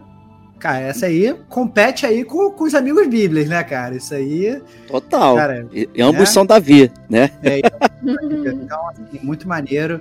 Obrigado pela carta, Davi, realmente espetacular. A única coisa que a gente acabou que não comentou da carta dele foi aquele aumento da, da PSN Plus. É a gente, mas a gente já falou isso né, de forma bem extensa no news, né? É, o que, que a gente sentiu, o que, que a gente achou. Eu acho que está muito caro, né? Só para dar aqui minha opinião rapidamente de novo, eu acho realmente que está muito caro, mas eu ainda acho que é necessário ter. Essa é a grande verdade, né? É, ou ela, ou a Game Pass, ou o que quer que seja, mas se você tem um videogame, tenha o serviço para o seu videogame, porque ou mal é mais barato do que você comprar milhões de jogos. E, sabe, se você sabe, dois meses às vezes de jogo que você pega já é suficiente para entre aspas se pagar caso você quisesse comprar algum dos jogos que saem, né? Então, é, eu acho que infelizmente é, é necessário. Eu inclusive atualmente eu tive que cancelar a Game Pass. Eu vou ser acusado de Sony Boy com certeza. Ih, Certamente, É. Sony Boy. Mas não, não porque eu não acho que a Game Pass é boa, pelo contrário, eu acho inclusive que ela é melhor que a Plus, mas porque eu tô sem tempo de jogar. E a, e a ou mal, a Plus já tá. Quando saiu a última promoção, antes de virar o preço, eu alonguei o plano, então a, a Plus já tá paga por mais um ano, mas eu não vou ficar, porque eu tô sem tempo. E quando eu vou voltar a jogar Xbox, eu, eu pago a Game Pass de novo. O, ó, fica aí um xixi jocoso aqui do Leandro. Essa carta é mais longa que a campanha do último COD. É isso. E tem, são o quê? Três partes de hoje, Diego? Ficou aqui? Deixa eu ver aqui. É, acho que é Cara, aí. é, ó, ó. Cara, tipo, duas páginas de Word, cara. Parabéns, Davi. Muito bom. Mandou bem, mandou bem. Muito bom. E eu vou prosseguir então aqui. Vai Próxima lá. cartinha aí do Reinaldo Elisa aparecendo novamente aí. E o título é Eu Mudaria.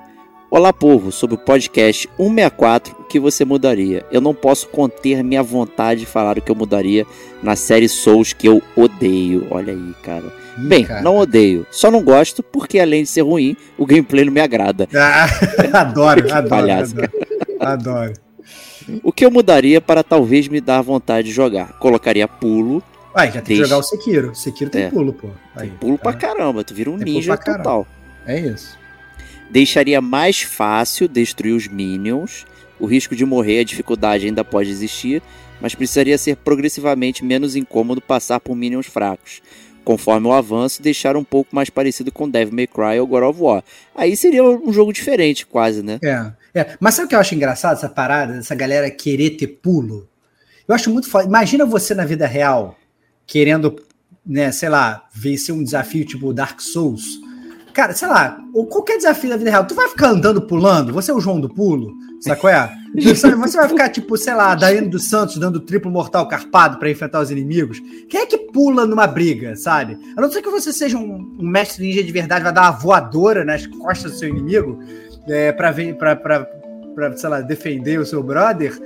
Cara, você não pula, meu irmão, sabe? Você não sabe que parada é essa, eu não consigo entender essa tara por pulo, cara, mas, mas tá bom, tá bom. É, o pulo, é, o pulo eu acho que talvez seja a mecânica mais primordial dos videogames, né? Começando mecânica lá, lá atrás, né? É a É. mecânica mais básica do videogame, é Cara, pular. o pulo, cara, o pulo do Dark Souls é a rolada, cara. Essa é a parada. É, você é quer isso, escapar? é você rola, meu irmão.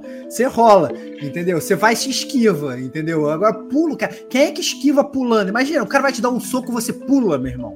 Que tipo de, esquiva é essa, cara? Não tem o menor sentido. Cara, cara pulo não tem sentido, cara. Ai, ai. Vamos lá. É, deixaria os Ó, bosses ó, ó, mais. o, Mauro, ó, o Mauro aqui no comentário até falando, mandaram cartinha lá pra From Software. Daí eles falaram, ah, então é pulo que vocês querem, é? E aí a From Software foi e fez Sekiro. É isso, cara. Pô, é isso. Pô. Fala sério. Então, vou, vou aproveitar então aqui que, que essa do, tinha aparecido. O Rafael Dutti mandou assim: a única, carta, a única coisa que supera essa carta é o tutorial de RDR2 sobre a É carta do, exce- do Davi Santos. excelente, excelente. Muito, Muito bom, muito bom. Vou prosseguir aqui, ou eu mudaria aqui. Deixaria os bosses mais rápidos. Eu não tenho nenhuma paciência de ficar 5 horas para matar um boss. Eu diria que de 15 a 20 minutos, já contando o tempo de aprendizado, é mais que suficiente. Acho que é isso. Se eu tivesse jogado mais de que 2 horas da série, talvez tivesse mais para mudar. Mas acho que com essas três coisas já ficaria mais palatável para mim. Obrigado, e agora vou terminar de escutar o que vocês mudariam. É, eu É, acho ele- que, que o, o Reinaldo ele quer um outro jogo completamente diferente. Porque ele quer que, que ele tá tirando a essência do combate da série Souls. Se você conseguir zerar um jogo em 20 minutos, volta lá para a carta do, do, do Davi, né? Da, da, da felicidade que foi matar os bosses, né? É, do Nioh, por exemplo. O, como é que foi? Quem é que foi? Eu até me perdi aqui. Do Rafael Pessoa também. Rafael Pessoa, é. É. Rafael Pessoa que mandou que mandou a carta de como é que foi sinistro é, a felicidade de conseguir matar os bosses e cada vez que ele perdia ele voltava mais motivado e tal. Se você zera o boss em 20 minutos, você perde totalmente essa parada, né? Então acaba que você mudando isso, você acaba também mudando outras coisas que muitas vezes é o que deixa o brilho do jogo, né? Foda. É, mas pro, pro exercício do podcast tá ótimo, que a É brincadeira óbvio, essa não, é óbvio, é óbvio, é óbvio. É, o que ele tá falando essencialmente é o que você mudaria no Dark Souls. Eu transformaria ele em Mario. É isso que ele tá falando. Eu transformaria o Dark Souls no Mario e aí ficaria muito bom. Bota, Mario bota medieval, um, excelente. É, Mario medieval. Bota um. Podia ter falado assim: troca a armadura por um uma roupa vermelha, com um capzinho vermelho e tal, não sei o quê. Pronto, tá feito. Põe o cara pulando na cabeça dos inimigos. Tá tudo certo, cara. Pronto. É, sacanagem isso aí. Mas vamos lá, vamos lá. Eu vou ler a próxima cartinha aqui, já que a Kate fez um, uma super bíblia aqui. Eu vou ler mais uma bíblia aqui do Davi Marinho. O que você mudaria e sugestão de assunto? Então, vamos lá. Grandes amigos, três cartas de uma vez só. Ganhei um pedido de música, né? Isso aí é só quem é velho que Excelente. vai sacar isso aí. Muito bom. Brincadeiras à parte, como estão? Espero que muitíssimo bem. Ouvi o último podcast que foi O que você mudaria? GCG 164 e caras, excelente tema. Por sinal, eu digo logo sem enrolação. Estão vendo aí que estou comprometido em escrever cartinhas mais light, dro drops do Biblia. Mentira, isso é drops, cara. Mentira, mentira, mentira. o meu foi com XCOM Chimera Squad, olha aí. Que apesar olha de eu ter gostado muito por diversos motivos. Mesmo universo da XCOM, franquia que sou fã absoluto, e não igual vocês dois, Diego e Estevão, que até hoje não jogaram XCOM 2, tá vendo? Ele repetiu. Cara, repetiu a falácia, cara. Eu joguei XCOM 2. Vai lá na minha lista de troféu lá do PlayStation lá e vê lá o XCOM 2, cara. Pelo amor de Deus, cara. Que loucura é essa mesmo? Você tá acusado, cara. Cara, eu vou, vou achar esse podcast, cara. Vai fundo. Vai, vai continuar aí, Diego. Excelente combate tático e personagens. O que eu mudaria, caras? Primeiro que eu fui muito decepcionado por eles não terem feito três seguidos da história do War of the Chosen. Eles no final deixaram uma excelente oportunidade de ponte com uma certa facção tentando procurar mais sobre os Elders e até mesmo a ideia sensacional deixada solta no jogo de que agora eles, XCOM, que iriam levar a briga para os Elders viajando no espaço e indo até eles. Pois bem, ao invés de fazer isso, eles criaram um jogo onde mudaram toda aquela parte do XCOM de criar soldados que não são personagens fixos, ou seja, que podem e vão sofrer permadeath, o que dava aquela sensação de cada batalha ser importante, principalmente se jogado da forma que o XCOM deveria ser jogado, Iron Man Mode. É, Save único, Man... É, sem dar reload, hein? É, o Iron Man Mode é muito sinistro mesmo. Muito sinistro mesmo. É só pros fortes, cara. É foda. Essa aqui é. Cada decisão é única e não pode ser retornada. O que dá ao game um replay velho absurdo no jogo. É porque você nunca passa, né? Fica toda hora rejogando. É isso. Desde início. Então mudaria isso no Quimera. A história seria um segmento do XCOM 2 é, War of the Chosen, eles fizeram uma continuação ignorando muita coisa. Foram por outro caminho que me leva a crer que não haverá um XCOM 3, ainda mais com o Jay Solomon fora da equipe. Que pena. E aí, beleza, essa é a mudança. E agora ele quer propor um tema, né? E aí, hum. vamos lá. Opa, Vejo isso, que... é bom. Calma aí, calma aí. Deixa eu abrir, já vou até abrir aqui as pautas frias do Gamer Como a Gente para poder anotar. Vai lá, vai fundo. Vamos lá. Vejo que vocês recorrentemente falam da série Souls. Não só a gente, como os próprios ouvintes, né? É uma é parada... Isso e quem ouve o game como a gente também, que são sempre os nossos podcasts mais ouvidos. E uma das minhas dívidas gamers é justamente jogar algo deste gênero. Eu tenho na biblioteca os três Dark Souls, sendo que um já é a versão remaster, tenho Sekiro, Nioh e nunca nem sequer instalei para ver a tela inicial. O motivo, meus caros, é um só. Acho que além da dificuldade deles, eu teria uma dificuldade adicional jogando eles com mouse e teclado, sendo que eu penso que eles foram feitos e pensados para jogar em console com controle.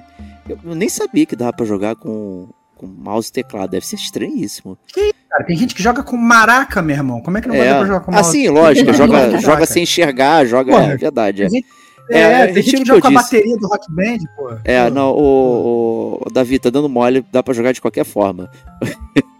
É isso. Sendo que eu penso é que estes foram feitos pensados para jogar em console com controle. Eu digo isso porque um hack and slash que eu adorava no PS2, o Devil May Cry, Joguei muito primeiro, principalmente o terceiro. O 2 eu passei longe, blé.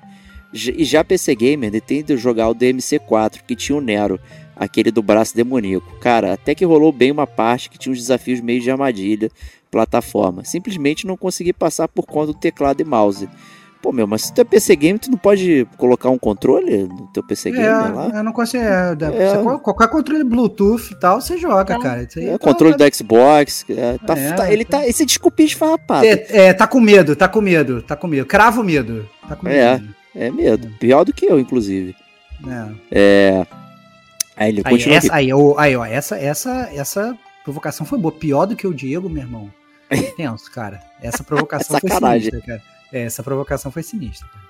Ó, como isso foi frustrante, já tentei comprar controle pro PC e tive problemas com o funcionamento dele. Acho que porque não comprei um oficial e sim um genérico. Aí, Stevox. Olha aí, olha aí, olha aí. Comprando coisa pirata, pô, aí é foda, pô. Ele parava de funcionar no meio do jogo, que me frustrou mais ainda. Então, caras, eu cheguei à conclusão de que existem jogos que são ideais para jogar no PC e outros para jogar no console. Quando fui retornar aos games, pesei a escolha na época entre comprar um PS4 ou um PC robusto. Escolhi o PC simplesmente por um jogo, XCOM 2. Jogos estratégicos como XCOM, Civilization, StarCraft são feitos para jogar no PC e pronto. Não há nem o que discutir. Nem sei se esses tem para console. Cara, tem o, o Civilization para Switch, tá? Então, é como a gente falou na última cartinha. Mas jogos como o Devil May Cry, série Soul são feitos só para console? Aí acho um tema bacana. Vocês, inclusive, podiam chamar o Rafa Lopes, que participou do podcast GCG 102 Games, Vício ou Diversão, já que ele, como PC Game, pode dar uma opinião diversa das suas. Né? Então, acho que o tema seria jogar em PC, jogar em console, se tem um tema específico de, de jogo, de tipo ou não, né? Enfim, hoje o PC, inclusive, está é, miniaturizado. Você consegue jogar em PC na, sua, na palma da sua mão. Né? Então, não sei aí se. É dar uma boa discussão. Né? Se tem essa coisa aí de nichar realmente os jogos. É, porra, teve SimCity 2000 para Super Nintendo, gente. Né? Joguei. Muito Nossa, bom. até pro 3DS, acho que o, o Sin, tem SimCity, acho que pro 3DS. Ah, mas o 3DS já é mais poderoso que o, que o Super Nintendo. É, já, já aguentava, né? Alguma coisa. Já aguentava. É isso, meus caros. Peço desculpas, inclusive, por não ter participado da live. Que, no caso, vou, vou, vou aceitar para essa live que você não apareceu. Vou me esforçar para aparecer em todas, porque é muito legal ter esse papo ao vivo com vocês e não só por cartinha. Abração, cara, meus amigos. Só tem que pedir desculpa e falar que a gente não gosta de XCOM, cara. Essa parada é, aí, eu, eu é. ainda acho que ele tá confundindo a gente com outro podcast, cara. Não sei é. qual é dessa parada, não, cara. Tá feio isso, hein? Tá feio, tá feio. Tô, tô, tô preocupado, cara. Tô preocupado com a imagem que o gamer como a gente tá passando, cara. Não tô, não tô entendendo direito o que tá acontecendo, não. É, vamos lá, Stevox, lê a próxima cartita aí. Vamos lá. É, próxima cartita. Calma aí que eu até me enrolei aqui, tanta coisa. É do André Rick. Não, cara, eu tô. Eu tava. Eu mudei aqui de. Ah, mudou de. de... É, tava, tava anotando as paradas aqui. Vamos lá. É, próxima carta do André Rick. É, RYK. Consequências da última carta. Culpa de vocês e mais. Caraca, adoro, cara. Já vem o dedo inquisidor. Olá, amigos do Gamer Como a Gente. Finalmente maratonei todos os programas de vocês no Spotify. Isso, por si só, já, já merece o troféu de platina do Gamer Como a Gente, cara. Porque maratonar a gente todos os episódios são né, oito anos, quase nove anos de podcast. Parabéns. É, e, uou, fiquei surpreso quando tive minha carta lida num GCG News anterior. Na ocasião, desabafei que os games haviam roubado minha esposa. Na época, ela não largava The Binding of Isaac. E eu ficava chateado por ela preferir o jogo do cocô do que a minha. Ah, eu lembro dessa carta do André, cara. Essa carta é maravilhosa. É, inesperadamente, naquele programa, recebi dicas do Stevox que mudaram o rumo deste casamento. E vou contar. Me divorciei. Divorciei não, brincadeira. Cara, graças a Deus, cara. Eu juro que eu... Caraca, meu irmão, fiquei tenso, cara. Caraca, fiquei tenso, cara. Que loucura. É, Stevox me recomendou It Takes Two. Consegui convencê-la a jogar. Jogamos pelo Game Pass, direto na TV. E que jogo foda, ainda mais para o meu contexto. Após terminar esse jogaço, minha esposa Silvia finalmente compreendeu que ela não deveria monopolizar o videogame e me deixar de lado. Com amor no coração, agora estamos jogando juntos The Binding of Isaac. Caraca, ele foi jogar o jogo do cocô, meu irmão! Tudo por amor. Já temos 197 horas no meu perfil jogando o jogo do Cocô em co-op. Mandei imagem para provar. Stevox terapeuta, cara. Cara, André, você mora no meu coração, cara. Parabéns, cara, por fazer o seu casamento um casamento game, cara. É, preciso dizer, pude notar vossa devoção pelo Game Slay the Spire e eu compreendo, pois compartilho da mesma adoração. Tenho 40, 39 de 46 conquistas na Steam. Você consegue as 46, cara. Se eu conseguir, você consegue também. Cara. Mais de 300 horas. E o modo de jogo que eu mais gosto é o Custom. Nele você pode criar infinitas combinações de regras e novos formatos de jogo, com potencial infinito de rejogabilidade. Adoro mudar as regras e criar situações inusitadas para tentar vencer. Esse jogo é realmente infinito. Nesse modo, infelizmente, não é possível ganhar conquistas. Porém, para mim, é o melhor jogo, melhor modo de jogo, melhor modo de jogo do game. Nossa. Eu preciso alertá-los, queridos fãs de Lady Spire, sobre uma informação enlouquecedora. Existe uma expansão oficial de Slade Spire para a versão Steam.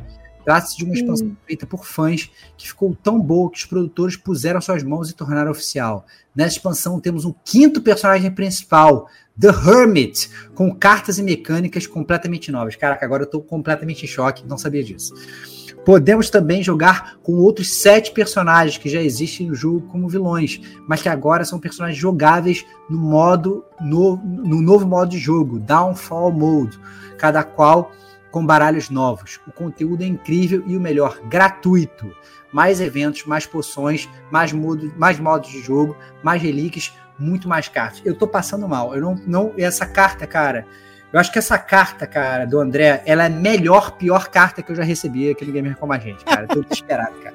Tô até suando, de verdade. Tenho certeza que nesse momento deve ter causado um embaralhamento mental, espuma na boca de vocês, posso imaginar. Você não imagina, cara. É, sério, esse game está no meu top 3 de todos os tempos no quesito diversão, envolvimento e rejogabilidade. É o meu jogo de cabeceira. Eu me vejo jogando, eu me vejo jogando Slade Spire até quando for um idoso babando na cama. E esse jogo é para mim o que o xadrez é para o meu avô, o jogo derradeiro. Aliás, posso dar um palpite? Num dos programas, vocês recomendaram ou citaram outros games no estilo Slade Spire, com o maravilhoso Dice Dungeons. Eu fiquei torcendo para vocês citarem dois dos melhores games do estilo, mas isso não aconteceu. Por favor, joguem Monster Train. Para mim, o game que chega mais perto da perfeição do Slade Spire. No game, o inferno congelou e os demônios precisam manter a última pira em chamas, lutando contra as forças do céu para restaurar o inferno. O jogo se passa num trem de três andares. Imagine Slade Spire, porém você tem que andar, você tem um personagem em cada andar simultaneamente durante cada batalha. A mecânica é excelente. O outro jogo é Rogue Book, um roguelike de cartas dos criadores de Magic the Gathering, um jogo espetacular e com muito valor agregado. As atualizações que esses dois games receberam ao longo do tempo alçaram ambos os games a irmãos de Slay Spire. O triunvirato perfeito no estilo deck building roguelike. Caraca, cara. Tô, Olha aí, esses dois eu não conhecia. Cara. Tô até nem, nem eu conhecia, cara. Tô, fiquei, fiquei nervoso, porque são muitas eu não posso voltar pro Slay the Spire, cara. Só essa parada. Eu não vou mais jogar jogo nenhum. Não vai ter mais gamer como a gente, que eu só vou jogar Slay the Spire, cara. Vai ser Slay the Spire como a gente. Ó, eu abri aqui o meu Google Play Pass, olha o que aparece. Que eu fui conferir se tinha o Monster Train. aparece o, o Slay the Spire na minha cara. Ah. É foda. O, o Monster Train tá no Game Pass. Olha aí, olha aí. Sério? Olha aí, de olha PC? Aí. Game Pass, eu, eu, fiz uma rápida pesquisa aqui, ó. Obter o Game Pass incluído no Game Pass. Eu tô assinando o Game Pass de novo Só agora. Só tem pra Xbox falar, e PC. Acabei de falar aqui que eu tinha saído do Game Pass, vou voltar pro Game Pass só por causa do olha lá. Ih, é... E aí o André é, termina aqui, né? Por último, quero dizer que a reconciliação que vocês me proporcionaram com a minha mulher resultou em outra gravidez. Descobri que faz Gente. cinco dias. Pô, André, que maneiro, cara. Que parabéns, maneiro. Cara. Parabéns, parabéns por essa vitória pessoal, cara. E que seja um, um gamer ou uma gamer nova para jogar com vocês, cara. Isso. Seria esse o primeiro bebê do gamer como a gente? Talvez, se o programa fosse um reality. Eu acho que talvez seja realmente o primeiro bebê do gamer como a gente, cara. Primeiro ouvinte que mandou a carta anunciando o nascimento, cara. É, se eu me lembro bem, né? É, é verdade, acho que é isso mesmo. Não é, muito legal. Parabéns. Temos parabéns, ouvintes com filhos, né? Mas é isso. Com... É, exatamente. Nosso Player 4 está previsto para agosto de 2024. Fantástico. Pô, parabéns. Muito maneiro. Ó, é... Monster Train, gente, aí, ó. E é isso, já vai clicar e jogar, cara. Cara, Monster, é verdade, o Monster Train ele tá na, na Game Pass mesmo. Eu, eu, lembro que eu tinha. Eu, a Game Pass já tinha me sugerido ele, ele tava na minha lista de favoritos. Tá aqui. É, mas eu não tinha baixado. É, obrigado por tudo e grande abraço a todos. Ele mandou o print aqui, ó, do Slay Spire, tempo de jogo 323 horas. É, e The Binding of Isaac Rebirth, tempo de jogo 196 horas, quase batendo aí 200 horas o jogo do cocô. Cara, muito maneiro. Parabéns aí, André. Muito maneiro a sua cara. Excelente. É... Ó, ó, enquanto isso aqui, ó, comentários, ó. Ó, Mauro Alves falando videogames destroem casamentos. Cuidado, que absurdo, cara. Isso não, cara. Você tem que. Cada um tem que respeitar aí os, os, os, os, os limites do outro, cara. Isso aí não dá, não, cara. Ó. Mas vamos lá, vamos lá ler a próxima cartinha aí. Quem. Kate, pode ler pra gente? Bora lá. é o Reinaldo Elias. Achievements, as pessoas realmente gostam disso? Essa é, essa é o, o nome da cartinha do Reinaldo. Vamos lá. Olá, povos e povas. Finalmente dei uma chance para as Lady Spire. Aproveitei esse preço de uma paçoquinha da Black As cartinhas vão se encadeando, né? Tá vendo? O pessoal realmente Parabéns, parabéns pelo roteiro. Engaja, o né? Diego né? tem certeza que ele foi pensando para uma puxar a outra, cara. Muito bom, muito bom. Excelente. Mas é legal que o pessoal engaja né, nos jogos que a gente comenta aqui. Eu acho muito é, bacana. Isso é muito legal. A gente consegue fazer essa troca de experiência, né? O ouvinte é manda manda a cartinha e fala o que ele tá achando do jogo. Eu acho muito, muito legal isso. Muito Finalmente dei uma chance para Slade Spire. Aproveitei esse preço de uma paçoquinha da Black Friday e comprei no Steam. O jogo está legal, estou na primeira run ainda, 60 minutos de jogo só, mas está interessante. É o tipo de jogo perfeito para portátil. Mas vamos ao assunto. Achievements, eu duvido que pessoas realmente gostem disso. Eu acho que eles transformam diversão em trabalho fazem eu ter asco ao olhar para um jogo no lugar de ter alegria. E Slay Spire não escapa disso. Que eu não isso? ligo para achievements.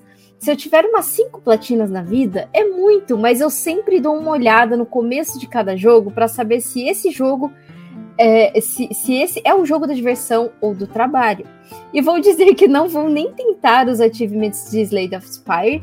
É, tem uns 10% que vai ser impossível para mim, e a metade vai deixar o jogo chato e repetitivo. Então vou ignorar, assim como faço com a maioria dos jogos. Ainda bem que eu olhei cedo. O, o único jogo atual que eu quero platinar, platinar, mas não consigo, é o Super Mario Wonder. O negócio é difícil, por enquanto ainda está divertido e só faltam umas quatro telas para fazer 100%. Mas se demorar demais e começar a ficar chato, vou abandonar também. E vocês, gostam de se frustrar por duas semanas seguidas repetindo a mesma parte de um jogo só para avançar um achievement? Obrigado e até o próximo cast. Só lembrando Kate. aqui que achievements são as conquistas, né? Os é, troféus. Os troféus, é. O, o Kate, deixa você para responder primeiro aí. Vale ficar duas semanas para conseguir um troféuzinho só, cara? Olha, acho que a gente já teve essa, essa, esse debate em um dos, dos news aí, falando sobre platinas e tudo mais. E é aquilo que eu falo.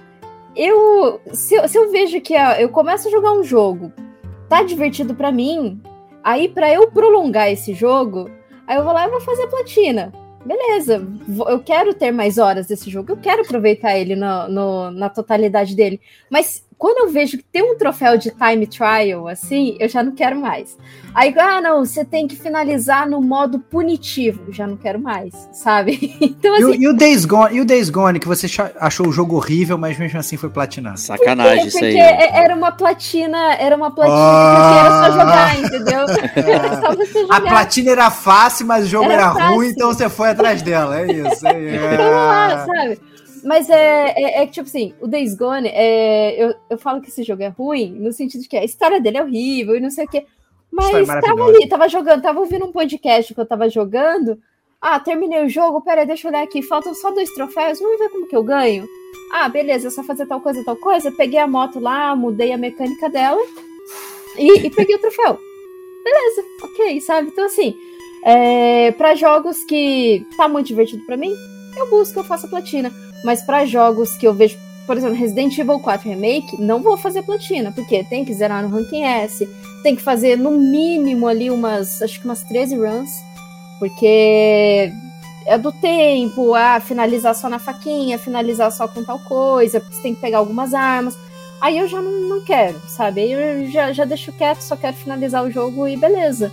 Mas, assim, tem pessoas que gostam muito de fazer a platina, mas ok, porque assim, é o que normalmente eu falo. É, normalmente essas pessoas que gostam de platinar, elas estão tão ocupadas platinando do que fazendo hate na internet. Então, assim, cara, não julguem o platinador. O platinador só quer fazer a platina dele, sabe? Tá de boa ali fazendo, não tem é, problema. E tem, tem, tem platina, assim, que. Troféus, de forma geral, que na verdade não representam que você fez tudo do jogo. Né? Tem um monte de, de jogo que o troféu é só aquele plim plim, mas não é 100% é do jogo, é só jogar e tal, enfim. Então assim, você eu acho que tem que, estar satisfeito com o que você fez no jogo e tá bom. Se, se isso é representado pelo troféu, enfim, beleza. Se não é também, né, tem muita gente que, que não que, por exemplo, ah, o Nintendo, ah, Nintendo não tem troféu, então não quero fazer tudo. Pô, mas sei lá, maluco, 96 fases do Mario World e tal. Porra, não tem é, comparação você fazer aquilo. É muito maneiro. Então você pode fazer as paradas todas do jogo sem ter essa recompensa ali é, simbólica, digamos eu assim. Acho, eu acho que é muito simples. É, tem a ver com diversão. A gente joga para se divertir, então esquece o troféu, né? A princípio. É, você joga para se divertir. Se você achasse videogame um porre, ninguém aqui tava jogando. Se você se diverte também jogando, ganhando um troféu virtual, né? Vai se divertir, meu irmão. Você gastou seu dinheiro, você tem direito a ir atrás do que você quiser e ninguém vai te julgar, entendeu? Por você. Eu acho que a pessoa que, que julga o outro porque vai ou porque não vai, né? Obviamente eu fico brincando com a Kate, tá? Não, foi atrás do Days Gone e tal, não gostou do jogo. É só zoação mesmo, assim. Ela pode ir atrás do troféu que ela quiser, ou ela pode não ir. O importante é você se divertir e você gastar o seu tempo da melhor forma possível. Né? Eu entendo que às vezes tem muita crítica. É, ah, não, pô, tem um jogo lá que fala para eu fazer 75 mil ataques iguais e, e, isso eu vou ter que perder o meu, meu, meu dia lá fazendo. Meu irmão, se você perder o seu dia fazendo, a culpa, sabe, o problema é teu. Você não tem que dar satisfação é pra ninguém. Né? Se a Kate vai lá, vai jogar lá o drift lá do, do, do, do Dirt 2, vai botar o elástico lá no controle, como ela contou que fez pro, pro, pro carro ficar correndo sozinho, só pra ela ganhar um troféu que só vai contar para ela, vai ser feliz, o problema é dela, entendeu? Não, o problema é de ninguém, entendeu? Então é, é eu acho que as pessoas elas estão muito acostumadas a, a se julgar muito, a, a, a gente brinca e tal, não sei o quê, mas, sabe, a galera tem que ser, tem que ser mais tranquila. Você, você quer ganhar? Ganha, né? É, você, você, gostou do jogo, quer continuar a jogar, se sente desafiado, quer jogar de uma forma diferente, vai, ou não quer, dane-se, entendeu? O importante é ser feliz, pense só sempre no seu tempo. Eu acho que às vezes tem algumas pessoas que elas, elas falam assim, ah, não, pô, eu tô sem tempo para jogar. É, mas também você ficou 200 horas para jogar um jogo tal para conseguir um troféu que no final das contas talvez nem, não fizesse tanto sentido. Então não reclama que você não tem tempo, né? Então assim, pensa sempre no peso das suas escolhas, porque obviamente não dá para escolher tudo ao mesmo tempo. É sempre uma coisa em detrimento da outra. Eu acho que o ponto principal é esse. É, boa, boa. É, os ouvintes aqui é, têm várias opiniões. Ó, o Leandro, gostamos de troféu. Aí o Lucas, gostamos muito. Só nesse fim de semana fiz a platina e o 1000G do Diablo 4. A platina e o 1000G. Então ele fez em dois sistemas. Aí se amarrou, adorou o jogo. Né? Uhum. Ó, o Leandro aqui, ó. Acabei de fazer os troféus DLC gratuito do God of War, presente Natal perfeito. Olha aí. E o Mauro, né? Nunca platinei jogo nenhum. Quando tocam no assunto, me acham um ET. Já reparei nos troféus do PlayStation que alguns jogos, menos de 1% dos games como a gente, platinam. Né? E é isso mesmo. É a estatística é pequena, é baixa. É. É. Eu acho que é. Tem muita gente também que às vezes vai lá e dá só. É, é dá só new game lá e tal, não sei o que, o cara entra em estatística, o cara não joga nada, sabe? Tudo faz, galera. O importante é. É, é, ser feliz jogando videogame, cara. Essa é a grande é. verdade. Nada prova nada ali, fiquem tranquilos. É isso.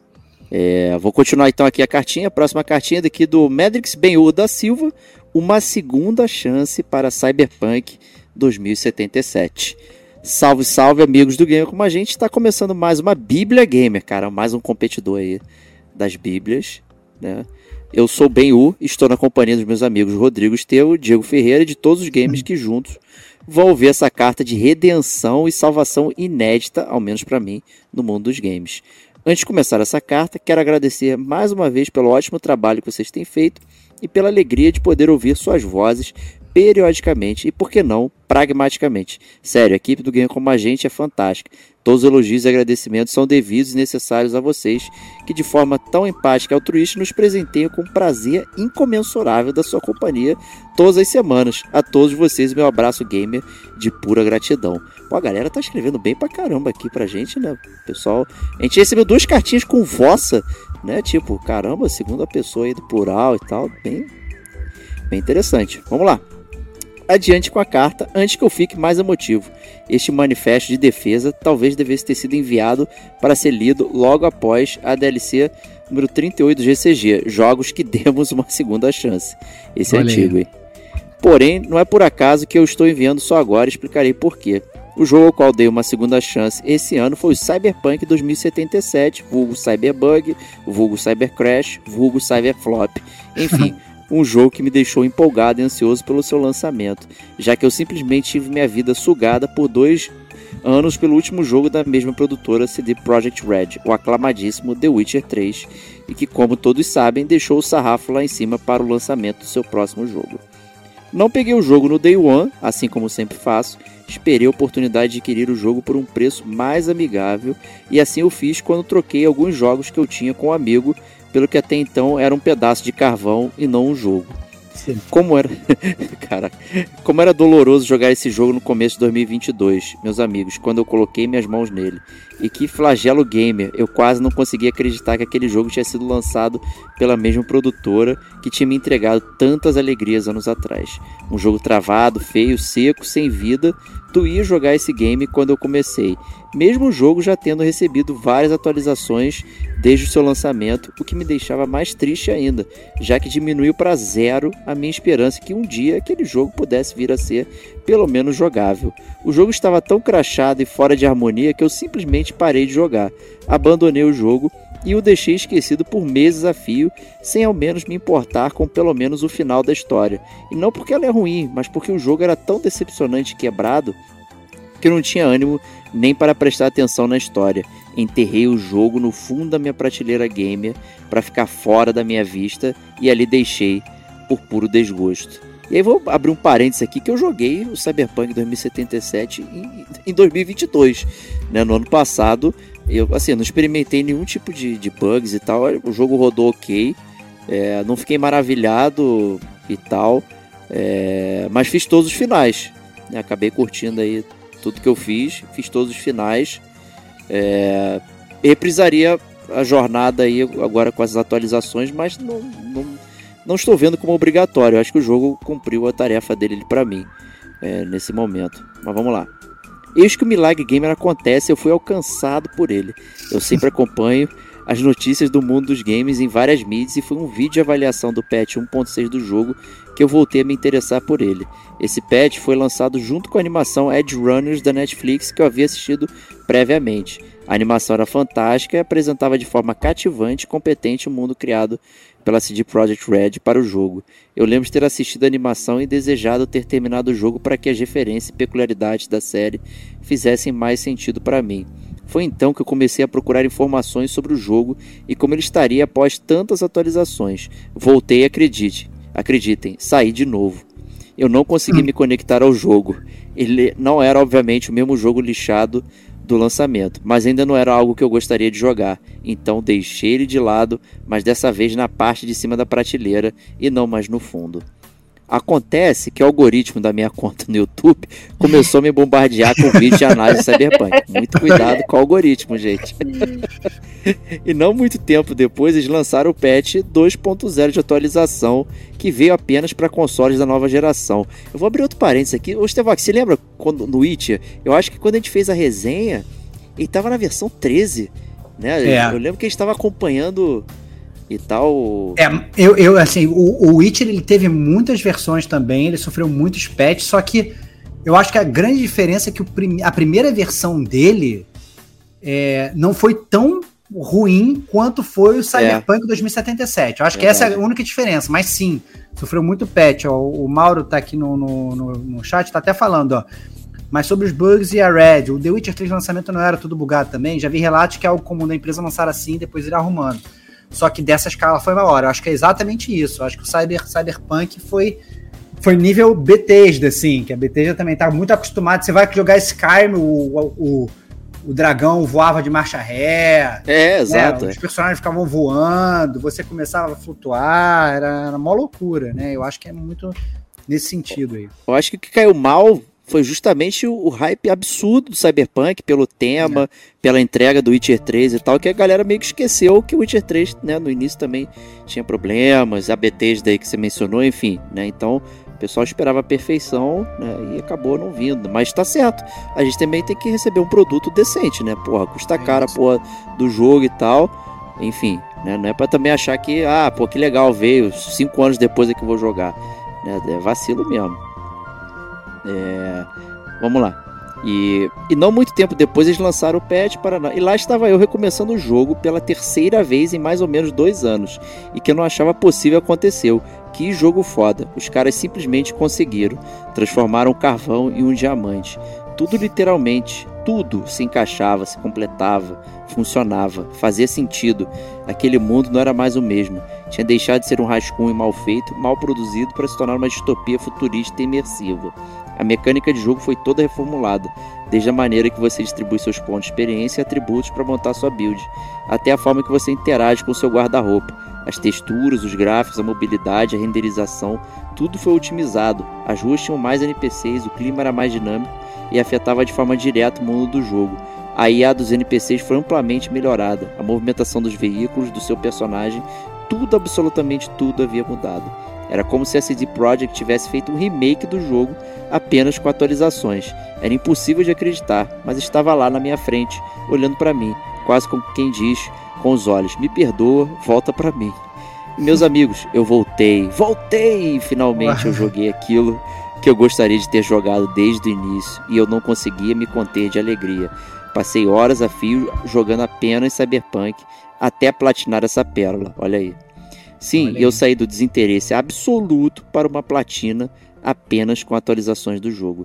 Que produtora, meus amigos, que jogo! A CD Projekt Red simplesmente alcançou a redenção e recuperou seu bom nome e seu lugar no meu coração gamer. E o mínimo que eu posso fazer aqui antes de terminar esse manuscrito gamer é pedir para os gamers que desistiram desse jogo escutem o seu pedido de perdão e revisitem esse universo que está todo reformulado.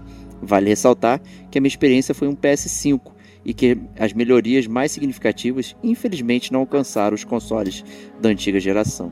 Mas é isso, amigos. Espero que a carta não tenha ficado muito cansativa de ler e que em um futuro não muito distante nós possamos ouvir um podcast exclusivo sobre Cyberpunk 2077. Adoraria ouvir uma resenha narrada por vocês sobre esse jogo tão singular no mundo dos games. Abraço ah, a todos, saúde e paz. Isso aí a culpa é minha de não ter saído nesse podcast. É, eu que tentei, mas eu tô eu tô nessa mesma jornada. Eu já tentei, na verdade, tentei uma vez, não consegui, depois tentei de novo. É, e também parei, será que era a terceira? Mas eu, eu, eu, admito que eu tô. Eu fico sem forças. Fico sem, você tá, falou tá que não ia mais jogar, não é? é... Eu falei?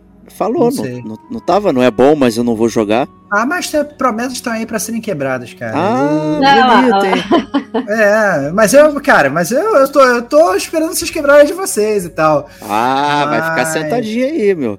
Mas.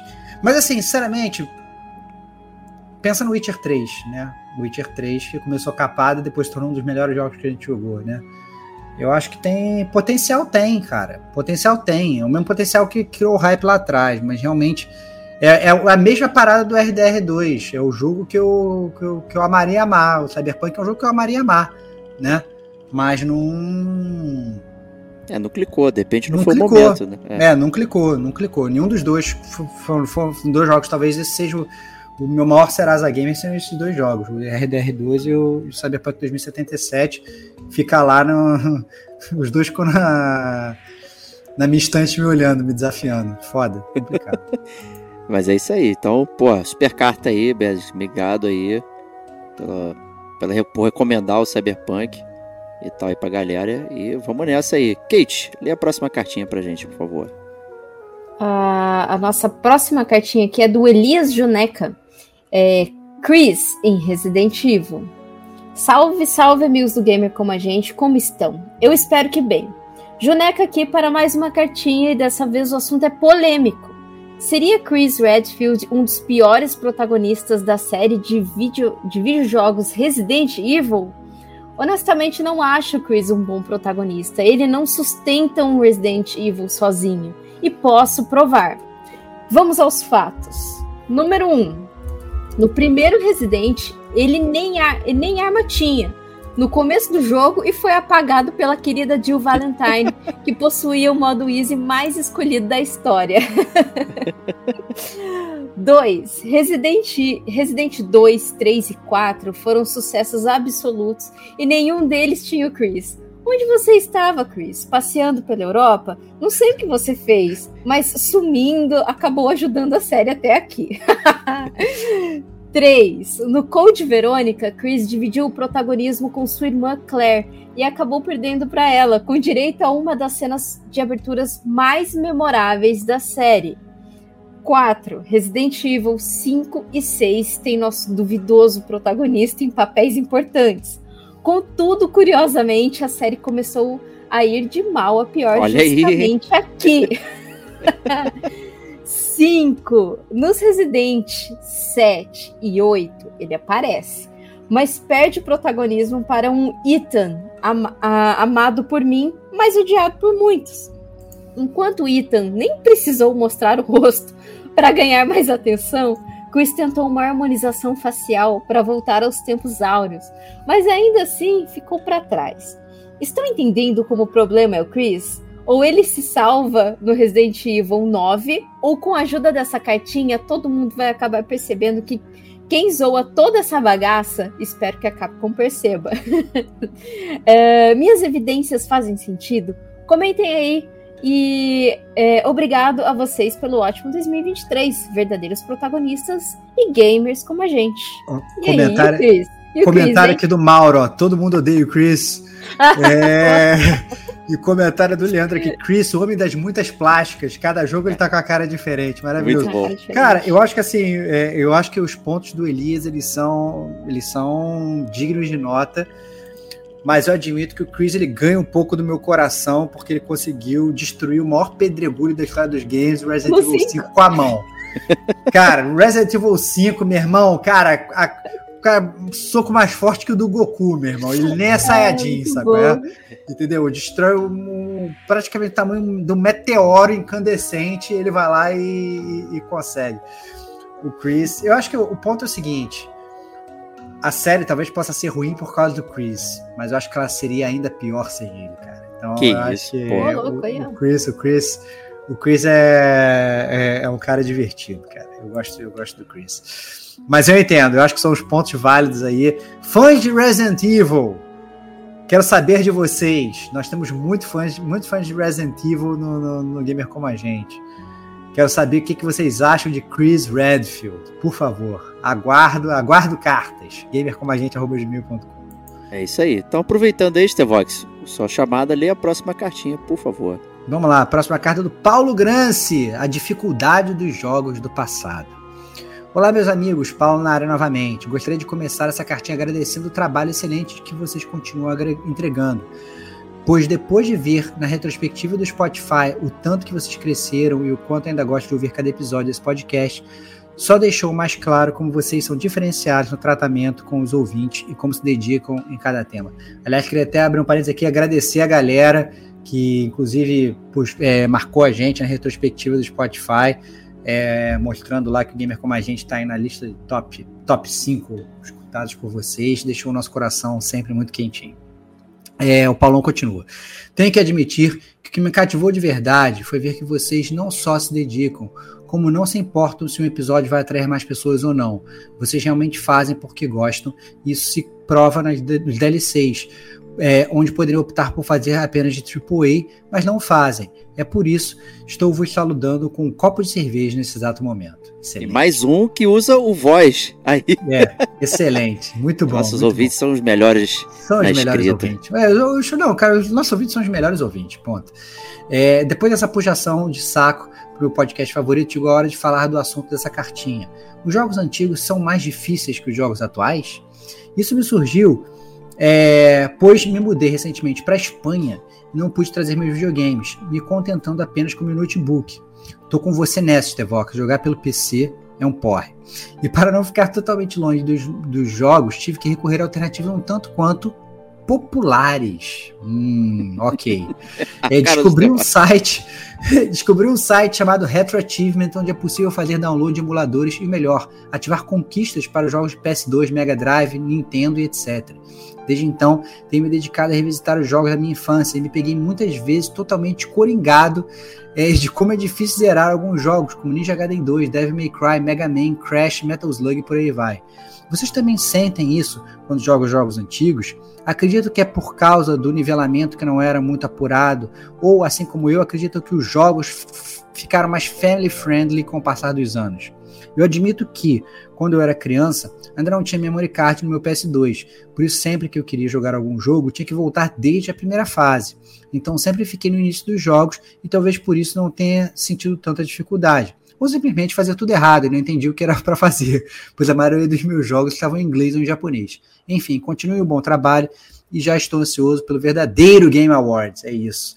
É, então, eu acho que assim, uma coisa que a gente já falou aqui no Gamer com a gente, Paulo, algumas vezes, principalmente nos jogos lá da, das primeiras gerações, né? Super Nintendo, Nintendinho, Mega Drive, afins, é que os jogos eram curtos, né, cara? Essa é a grande verdade.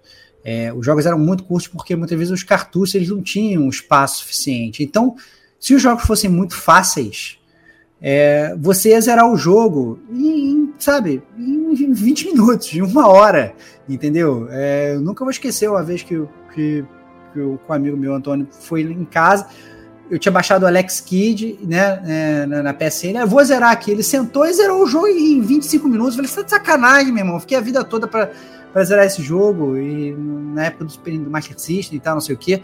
Ele, ah, não, eu tava com prática e tal. Então é isso, assim, esses jogos antigos, eles eram é, muito difíceis, principalmente porque eles, era essa a forma que eles tinham de alongar o jogo e para o seu investimento não ser um lixo, né? Eu acho que atualmente os jogos é, é uma união de dois fatores. Eu acho que eles ficam mais amplos para ter uma base instalada maior, né? Eles já entendem, né? antes, ah, não, ó, gamer agora é qualquer um, tem um bando de gamer aí, então a gente tem que ampliar esse, esse leque de opções, né? E ao mesmo tempo eles você tem mais capacidade, você tem mais tecnologia, então às vezes o jogo ele não precisa ser é, mais difícil para ser longo, né? É, mas ao mesmo tempo continua existindo essa cobrança do jogo ser longo. Então também a gente acaba é, tendo hoje, na verdade, muitos jogos. O jogo ele poderia ter 8 horas, poderia ter 5 horas, mas você acaba tendo que jogar 30 horas, porque você tem que pegar milhões de coisas, tem que fazer fat quest, tem que não sei das quantas, lá, lá, lá. E se o jogo for menos que 20 horas, vai ter gente reclamando, ah, esse jogo tem menos de 20 horas e tal, não sei o que. Né? Então acaba que às vezes o tempo de jogo acaba sendo igual, só que você não fica preso na dificuldade, você fica preso em milhões de coisas para fazer que tem nos jogos que muitas vezes não fazem nenhum sentido na história, são completamente arbitrários, ou nos próprios troféus, como a gente falou né, algumas cartas atrás, né, nas conquistas que o, que o Reinaldo mencionou. Então, é, eu acho que fica muito nessa. Eu acho que tem sim jogos lá atrás que eram reconhecidamente muito mais difíceis do que jogos de hoje. Né? Tem muito Mega Man aí que a galera que reclama que Dark Souls é difícil é porque não jogou Mega Man lá atrás, meu irmão, entendeu? Que era, é, Mega Man tinha precisão exata para tu acertar, tinha flicker de pixel, enfim, um monte de coisa que. É foda, é foda. Tem uns jogos, cara, que, que, que eram impossíveis, entendeu? Vai jogar o surfista prateado lá do Nintendinho pra tu. Possível. Entendeu? É, os jogos são bizarramente difíceis. E às vezes é difícil porque não é, é, é, questão de tecnologia, às vezes tem esse negócio de você ser pixel perfect, né? Como falou o Diego, né? Você tem que né, tá no, no pixel certo momento certo para não tomar um, um, um, hit, porque senão você volta para o início, porque o jogo era feito para ser difícil assim. Né? Vai jogar a fase da motinha dos Battletoads lá, para ver se você não vai querer arrancar a cabeça fora. Né? Então é. E hoje eu acho que a gente meio que não precisa mais disso. Né? Mas ao mesmo tempo você tem hoje algumas facilidades. Né? É, é, você tem jogos, inclusive, que são mais inclusivos, você tem nível de dificuldade, tem jogos que você consegue customizar a, a, própria forma como você joga, eu quero mais inimigo, mais menos inimigo, eu quero a percepção do inimigo melhor, eu quero que o meu tiro seja mais forte, eu quero que o meu escudo seja mais fraco, né? Tem uns jogos que eles vão até né, a fundo em como você customiza ele para ele ficar melhor para você, né? Então eu acho que a, a, a resposta para sua pergunta ela não pode ser tão fácil assim, de ah não, simplesmente falar que era mais fácil era mais difícil. Eu acho que depende muito do jogo que você está falando e da forma como você joga, né? Mas lá atrás, com certeza, tinha essa questão do tempo de jogo, né? É, e tem uma herança também dos arcades aqui que os amigos aqui complementaram. Ó, o Leandro Soares, ó, jogos do Mega Drive eram mais difíceis que o da Nintendo porque a SEGA vinha dos fliperamas. Aí Felipe Ramas, ficou engraçado aqui, eram feitos para torrar fichas. É isso. Né? É, e o Mauro você... também complementa aqui, ó os jogos mudaram. Antigamente os jogos eram para durar o máximo possível. Esses dias em um podcast falaram que Miyamoto dizia que um jogo deveria durar um ano, sem falar na relação com os arcades. É, e esse é o ponto, né? O jogo durar um ano não é porque você ia ficar jogando 365 dias do jogo, é porque você ia ficar per... na primeira fase milhões de vezes. Né? Imagina aí a galera reclamando: ah, não, eu fico duas horas num chefe de Dark Souls. Meu irmão, fica um ano inteiro numa fase do Sonic sem conseguir passar pra, pra sabe, pra ver o que é difícil, sabe? Fica no Ninja Gaiden aí, sabe?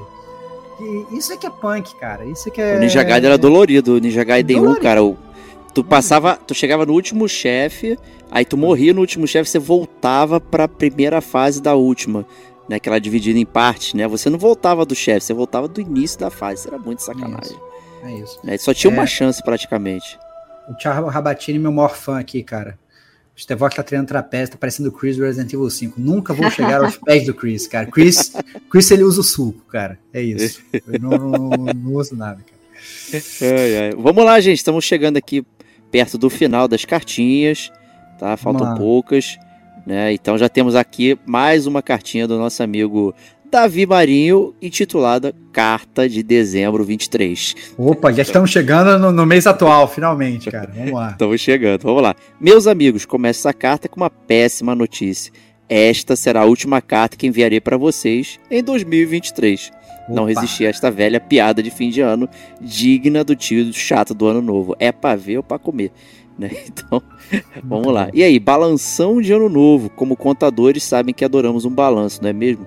Ver os jogos que jogamos, jogos que compramos e não jogamos, os jogos que queríamos ter comprado e não compramos, mas também provavelmente não iríamos jogar também.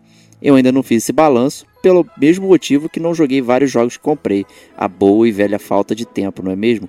Vamos deixar isso para o GCG Awards 2024, que provável deve sair depois do carnaval. Mentira, nunca saiu depois do carnaval. Nunca saiu depois é, do carnaval. É sempre janeiro. Sempre, sempre janeiro. janeiro. Oh, o Davi tá cheio de falácias com, com respeito a É, cara, fala que a gente odeia o XCOM, é. sabe? O que que tá acontecendo, cara? Que loucura, cara. Absurdo, absurdo. É, vamos lá. Bem como diz, o Brasil, no ano, o ano só começa depois do carnaval, não seria diferente no GCG. Pelo contrário, o GCG começa na segunda semana de 2024. Esta carta vai ser curta, prometo, mentira.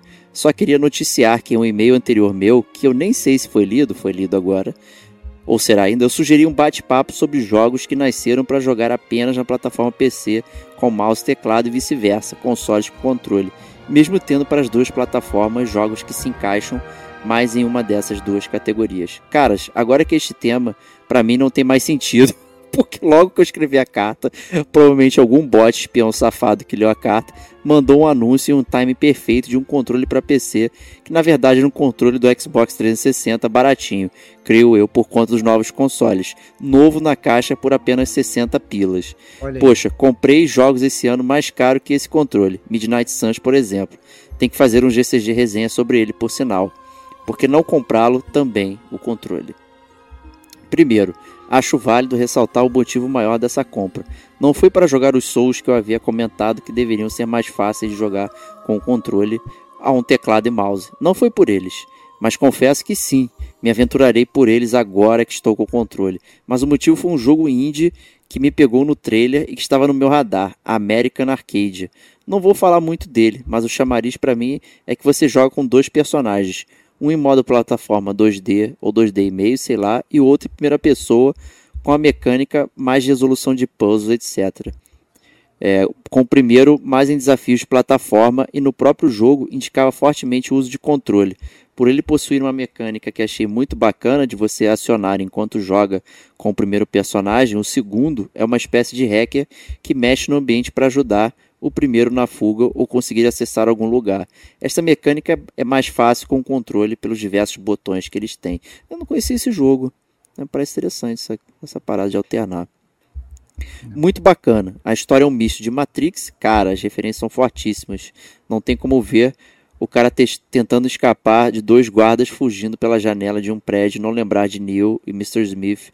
Outra referência forte. Acho que é a maior. É do mundo de Truman. É do mundo de Truman, show de Truman, né? Porque no jogo, show o primeiro personagem, o carinha bigodudo, esqueci o nome, é nascido e criado em uma cidade que é um reality show, sem saber disso. Todos lá são diferentes do Truman, que era só ele. E a menina, segundo a personagem, trabalha na empresa deles, que estou tentando ajudar ele a sair. Putz, não disse que ia falar do jogo e fiz um micro resenha. Fazer o quê? Biblinha sendo biblinha. Pois bem, comprei o controle e estou jogando esse jogo e curtindo muito. Mas meu controle do que o jogo, mas o jogo é bom, viu? A alegria de voltar a ter um controle na mão que é maior. Comprar esse controle abriu um leque para mim de jogos que eu tinha, mas não achava tão fácil jogar no teclado, como Sleeping Dogs, por exemplo, que já reinstalei. Estou jogando muito. Tem resenha GCG do Sleeping Dogs, hein? É, tem mesmo. Então é isso, vou resumir aqui uma linha esse e-mail. PC Gamers, amigos e ouvintes do GCG, comprem um controle e sejam felizes. Muito bom. Caraca, maluco. Mas é isso, é isso. Ah, tá bom, cara. É, é isso, cara. Eu acho que essa é dica boa mesmo. Não precisa ficar jogando só no teclado, né, cara? Joga no controle. É isso aí. É, deixo duas promessas aqui pro próximo ano. Escrever uma carta para vocês todos os meses, uma por mês apenas, vocês lendo ou não, e outra adquirir mais camisetas. O décimo terceiro já foi, deixa sair um terço das férias para ajudar na manutenção de vocês do site, desses gastos não cobertos que sabemos que vocês têm. Pelo menos isso. Pense mais uma vez na criação de um apoia-se, caras. Eu com certeza pagaria coisa de 5 reais por mês ou algo assim. É, isso é uma é coisa aí. que eu e o Diego estamos, estamos debatendo em paralelo. Estamos debatendo em paralelo. É. é, vamos ver o que, vamos ver o próximo ano de 2024 aí, como é que vai é ser. É isso aí. É, Dona Kate, leia pra gente a próxima cartinha. Vamos lá, a próxima cartinha. Peraí, que eu, eu desceu aqui o. o... aqui, achei. André Cortes Traude, Minha História Gamer. Ele começa assim: Fala, amigos e amigas gamers. Bom, ouço o melhor podcast gamer de toda a Podosfera desde 2017 e até então não tinha enviado minha cartinha. Um crime, né? Um crime, Mas... um crime. Inafiançável. Inafiançável. É e desde 2017, hein? É, olha aí. Mas, como fui citado no último news, me animei para escrever a cartinha que estou ensaiando enviar há alguns anos.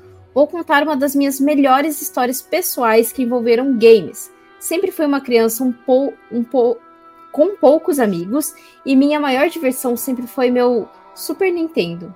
Uh, jogava de tudo: DK, Mario, Zeldinha, Chrono, etc. Mas como minha família nunca teve uma condição financeira muito boa, só tive as plataformas quando a geração já havia morrido. Por exemplo, só ganhei meu Nintendo 64 quando o PS2 já estava no auge, e por isso até hoje jogo muito em emuladores. Claro que jogava as gerações atuais na casa dos poucos amigos que tinha e tal, por isso sempre acompanhei de perto a indústria, novos lançamentos, etc. Teve uma época em que eu andava com um amigo que todos tinham PS3 e Xbox 360, mas como eu disse, sempre foi um quebrado e não tinha como comprar o meu. Eis que eu, no meu aniversário, um desses amigos tinha uma condição financeira mais favorável, me ligava e diz: André, tá em casa? Vou te levar o seu presente. Quando ele chegou na minha casa, ele me presenteou com uma TV e meu Xbox 360. E para melhorar, minha mãe tinha comprado um PS3 para mim. Meu Deus, olha Que isso? Saiu, saiu de, de nada para muito, Exato, que, que isso, muito bom. Foi provavelmente o aniversário mais feliz até então. Anos depois, esse amigo agora estava passando por maus momentos e um dia entraram na casa dele e levaram tudo, inclusive o PS4 e a TV. Nessa época eu estava um pouco mais estabilizado, então organizei uma vaquinha e desenrolei um PS4 novo para ele. Olha aí. Mesmo antes de comprar um para mim.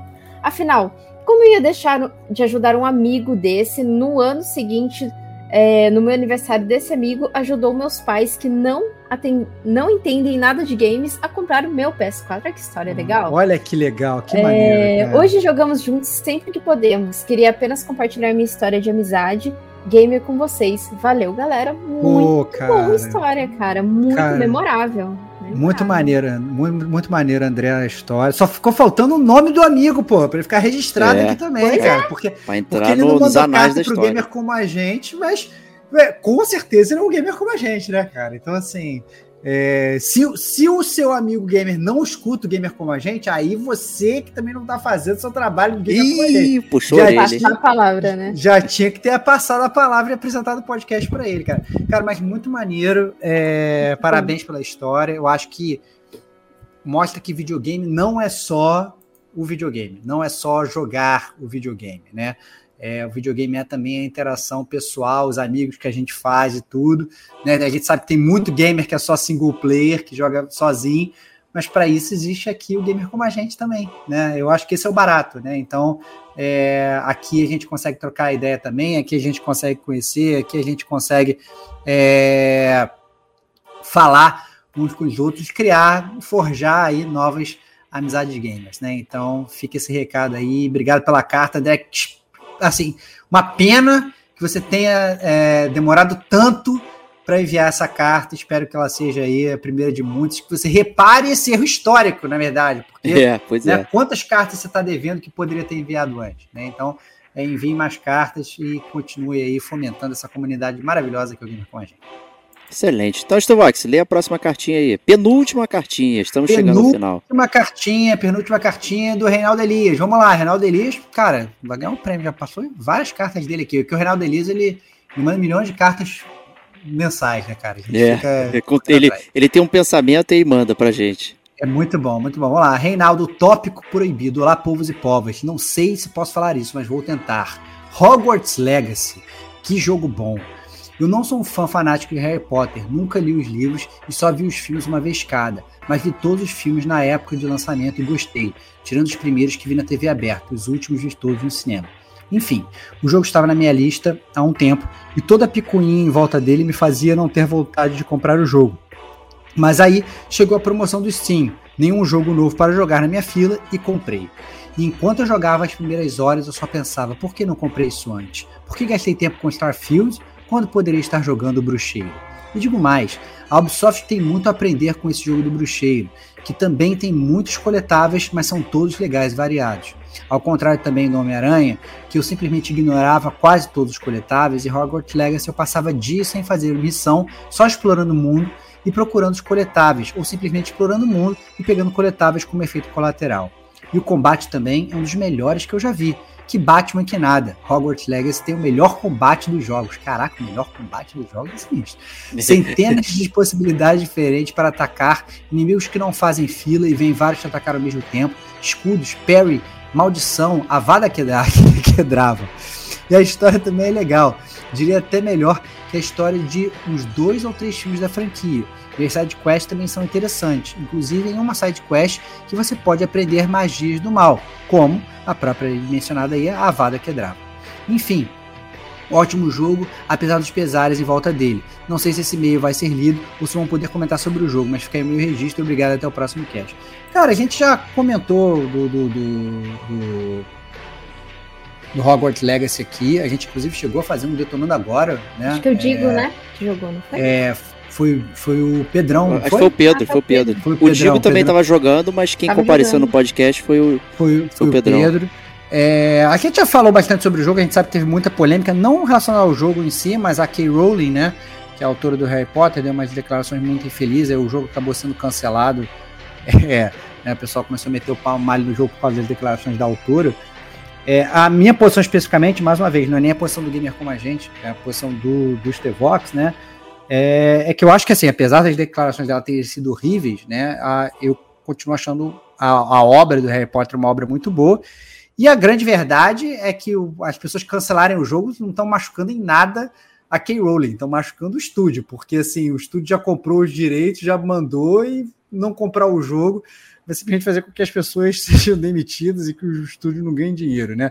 Mas eu acho que, bem ou mal, ela já está muito milionária com a série e, e o que ela não ganhou com a série, ela já fez pseudônimo e continua escrevendo outros livros aí, inclusive, que não são infantos juvenis, né?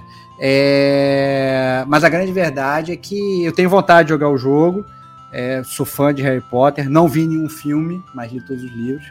É... E eu acho que algum dia vai nascer, mas preço Tevox, né? Eu acho que, que é engraçado é que teve, vi muita gente falando bem, vi muita gente falando mal, vi muita gente metendo malho, não por conta do jogo, mas por conta da Key Rowling. Mas eu acho que é um jogo que eu tenho, que eu tenho vontade de jogar. É isso. Boa, excelente. Então vamos prosseguir aqui para a última cartinha, hein? Ih, pra sacramentar. Não caraca. sei se o André tá aí online ainda, ele apareceu, Ca boa noite. bomba definitiva, meu irmão. Caraca, ser a última. Vai, vai, terminar com essa, cara. Que parada. Ó, antes, Ó, antes de falar aqui, ó, ó o, o Rod Castro, cara, falando aqui, ó, top essa história. Eu vivo parecido com o meu irmão. Sempre nos ajudamos com os games, compartilhamos os games e consoles. Olha que maneiro, cara. É isso é, aí. É, falando ali sobre a carta do do André, né? Do André Traude, que falou que, que teve esse amigo que ajudava ele e tal, não sei o que, ele ajudava um amigo. Muito maneiro é isso. É sobre isso, gamers, é sobre isso. É isso aí. Então vamos lá. Última cartinha, ó, André, tá na área aí. Ó, André Vamos na área, né? ó. Bora fechar com chave de ouro. O nome da carta é Carta Bomba Definitiva. Carta bomba definitiva. Vamos lá. Vamos lá. Salve, camaradas gamers! Estou em débito com minhas cartinhas, estou sem tempo para escrever, por isso trago essa carta bomba para vocês. Me lembro de um amigo da nossa comunidade, Jean Azevedo, enviar uma cartinha para vocês em que na mesma dizia que seus gostos eram parecidos com o dos Tevox e detonava o Diegão. Obviamente uma brincadeira, todos vocês são muito amados, mas essa cartinha é para o meu amigão Diego Batista Ferreira. Que camarada gamer sensacional, um cara que joga videogame com coração. Ele avalia os jogos jogando pelo YouTube? Sim, mas o faz. Julga sem jogar? Sim, sim, sim. Sim, mas o faz porque não vende seu precioso tempo com algo que não terá prazer de jogar. Sempre nos trazendo uma pérola dos videogames, um gamer de gosto refinado. Porém, nosso outro camarada Rodrigo Estevão, sonista de carteirinha, não tem critério nenhum. Avalia os jogos pela capa, sem, sem, sem ter o emblema da Sony, é Goti. no cast do Alan Wake fica claro como o veneno escorre da boca do nosso camarada. Isso tudo porque ele era exclusivo do Xbox 360. Resumiu o jogo como galhofa, como se o tão amado por ele Uncharted não fosse um galã, amigo de todo mundo que adora fazer piadinhas enquanto rouba artefatos e mata geral. Parece filme da sessão da tarde dos anos 90. Quer mais galhofa que isso? Ih, rapaz. Cara, muito bom, cara. Eu adoro esses ataques totalmente infundados de graça, cara. Muito bom. Parabéns, André. E a From Software estão fazendo o mesmo jogo desde 2009. Quanta preguiça. O último foi o mundo aberto, preguiçoso, mesmos monstros, mesma HUD, mesmos sons. Nem a história do jogo eles se dão o trabalho de contar. Tem que pesquisar por fora e ainda assim algumas coisas são alucinações dos fãs para tentar construir algo que a produtora não quis construir. Cara, que maravilhoso, cara. Cara, que provocação gratuita maravilhosa, cara. Muito bom, muito bom. A única pessoa que avalia os games com a razão é a nossa camarada Kate Machine. Essa também é uma gamer com gosto refinado. Ufa, ó, fiquei até com Ó, medo agora. Olha aí, olha aí. Ó, ó, tá, ó, só, tava perfeita a carta até agora. Tava esperando É. ma- o malho na Kate, cara. Olha aí. É. É, pô. Fala, nossa, Kate só joga lixo. E, É, é isso. e ainda é isso. platina. É isso, é isso. Tinha que falar que na verdade a Kate ela, ela, ela, ela tem tanto tempo pra jogar porque na verdade ela também não joga nada. Essa é a grande verdade. Ela vê tudo, vê- pega, vai na Wikipedia, lê o primeiro parágrafo, fala platinei e tal. Platinei. Ah, reza a lenda, reza a lenda que a Kate, todas as platinas dela, não é que ela joga ela platina, é que ela compra as platinas no Mercado Livre, entendeu? Ela é milionária, multimilionária, então ela paga pra várias pessoas entrarem na conta dela e platinar o jogo pra ela, cara. É isso. isso, Essa gente. é a parada, cara.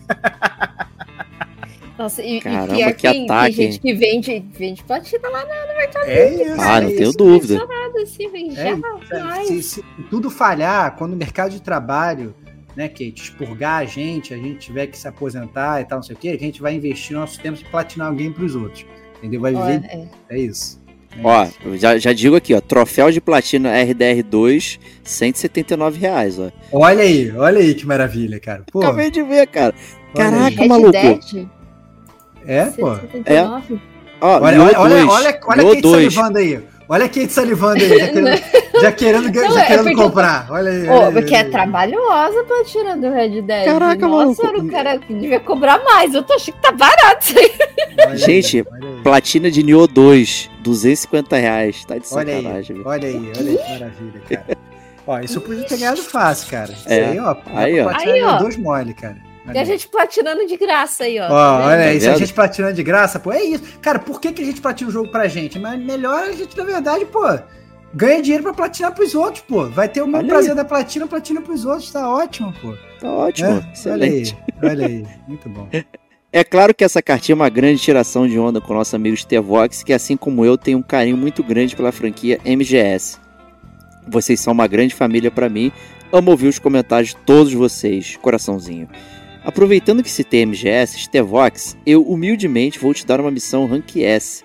Esse ano de 2024 que está por vir não pode terminar sem o cast da resenha de MGS4. Pelo amor de Hideo Kojima, cumpra essa missão, assim como Solid Snake sempre cumpriu as suas. E termine essa saga tão gloriosa com chave Cara, de ouro. Eu terminei essa saga gloriosa lá no PS3, cara. Quem é a pessoa vergonhosa que não jogou o jogo, que por conta disso a gente não pode gravar o cast, se chama Diego Batista Ferreira. Que Eu já- tá aqui. Eu já falei que pode gravar sem mim, meu. Cara, você é uma vergonha, sabe por quê? Porque você é tão vergonhoso, porque você quis honrar a carta do André e você falou, não, então eu vou ver no YouTube e a gente grava após eu ter visto no YouTube. E nem isso, nem isso, esse Eu esse dormi, gente. de meia tigela conseguiu, cara. Ele não conseguiu, ele Eu não dormi. conseguiu ver no YouTube, cara. Cara, Que patético, meu irmão. Eu Pô, dormi fala de novo no final do capítulo 1. Não aguentei. Patético, patético, patético, patético. Desejo a todos, toda a nossa comunidade do GCG, um Feliz Natal e um ano novo de muita saúde, paz e amor. Muito é isso aí, André. Obrigado aí, cara. Muito bom. Muito bom. É, queria, queria agradecer a todo mundo que mandou carta, é, não só nesse ano de 2023, mas em todos os anos anteriores. Queria agradecer a todo mundo que está aqui. Ficou até o final, 2 horas e 35 minutos de, de, de podcast barra live, né? É, podcast deve ficar um pouquinho menor, mas ainda assim é, é muito legal ter todos vocês aqui com a gente. É, queria reforçar o meu apelo, porque agora é o momento de mandar cartas para não deixar o gamer como a gente sem backlog. É importante que a gente tenha backlog de cartas, galera. Então, mande a sua carta para gamercomagente@gmail.com. Vocês vão ter essencialmente duas semanas para fazer isso, né? Então, assim, a próxima semana não tem podcast do Gamer Como a Gente, como falou o Diego. O próximo podcast vai sair só na segunda semana de janeiro, né? A semana que né, a gente deve gravar talvez no dia 8 de janeiro para sair entre o dia 11 e o dia 12. Então vocês têm aí né, duas semanas para mandar carta para gente, para ela ser lida no próximo Gamer Como a Gente News. Né? Então é, a gente precisa disso, a gente precisa da comunidade ativa. Né? Então essa é a grande oportunidade é, de continuar fazendo essa comunidade crescer. É isso aí. Então, gente, muito obrigado aí. Ano que vem, então, janeiro, teremos aí o GCG Awards. Então, aguardem aí. Será em live. Né? Então, pra gente se divertir aí com, com as opiniões, com as categorias. Então, a gente espera todo mundo aí é, aparecendo também para bater esse papo conosco do Awards aí no, na última semana de, de janeiro. Tá? Então, não só as cartinhas serão necessárias, mas também a presença de todos aí no GCG Awards ao vivaço aí no YouTube, então vai ser muito divertido. É, não sabemos se teremos categorias novas e tudo mais, vamos fazer o estilo Diego Stevox aqui de pensar bem próximo, né? E a gente também está pensando em novidades aí para o próximo ano também, 2024 aí, é, coisas requisitadas pelos ouvintes, enfim, a gente vai considerar aí de uma forma melhor, vamos ver se isso encaixa que a gente quer fazer. Então agradecer imensamente toda a audiência aí de todo mundo. É, é assim, inigualável. As estatísticas só melhoram cada ano. É, é muita alegria, de fato. E, e, eu não canso de repetir, gente. Cara, parar, escrever esse caminhão de coisa assim, de uma vez só, pra gente ler e a gente se divertir junto. E. e, e é, e, e, os ouvintes já começaram a se mencionar, cara, que parada maneira, sabe? É, e isso eu acho mais legal, né? Porque é. assim, os ouvintes conhecerem a gente, é, bem ou mal, né? São ouvintes do podcast é normal conhecer quem é que tá aqui semanalmente. Mas quando os ouvintes eles começam a se reconhecer, começa um a comentar a carta do outro, vem aqui no chat, começa um a conversar com o outro e tal, não sei o quê. Caraca, cara, que maneiro, cara. Que maneiro é isso, essa sensação de comunidade, né? A gente fica muito, muito feliz justamente com esse avanço, né? E, e ver que a gente criou um negócio que é maior do que o podcast em si, né? A parada transcende. Então, muito, muito divertido. Muito divertido. Kate, muito obrigado por estar com a gente aqui. Mais um ano. Muito feliz de ter Mais você um aqui ano. conosco. Bom, é, eu que agradeço, agradeço toda a audiência, agradeço quem ficou aqui até, até agora com a gente. E quem teve que sair também, agradeço a audiência, né? É, eu espero que 2024 seja um ano de muitos joguinhos, que a gente consiga tirar aí o backlog, né? Alguns, pelo menos, ali do, do backlog, e que os nossos ouvintes continuem nos mandando cartinhas, continue é, sempre conversando com a gente dessa maneira, trocando essa experiência. Eu, inclusive, já até citei aqui que o mais legal é que todo, acho, acho que os 4, 5 ouvintes já falou de Slay of the Spire, de, de tanto que o Estevão fala desse jogo e gostaram, sabe? Então, assim, é muito legal quando a gente tem essa troca e principalmente essa coisa de, ah, eu, eu não gostei por isso, eu gostei por aquilo. Sempre tem, tem que ter um contraponto, né? Não existe assim ah, eu gosto de Alan Wake, você tem que gostar de Alan Wake, sabe? Então, assim, que continue assim. Espero que 2024 seja um bom ano para todo mundo e principalmente para os jogos, né? É isso aí, é isso aí, é gente. Isso. Então, podcast Game Como a Gente se desligando aqui de 2023. Bom, bom ano novo, boas festas para todos. E a gente se vê no próximo ano. Então, um grande abraço e até lá. E tchau, tchau.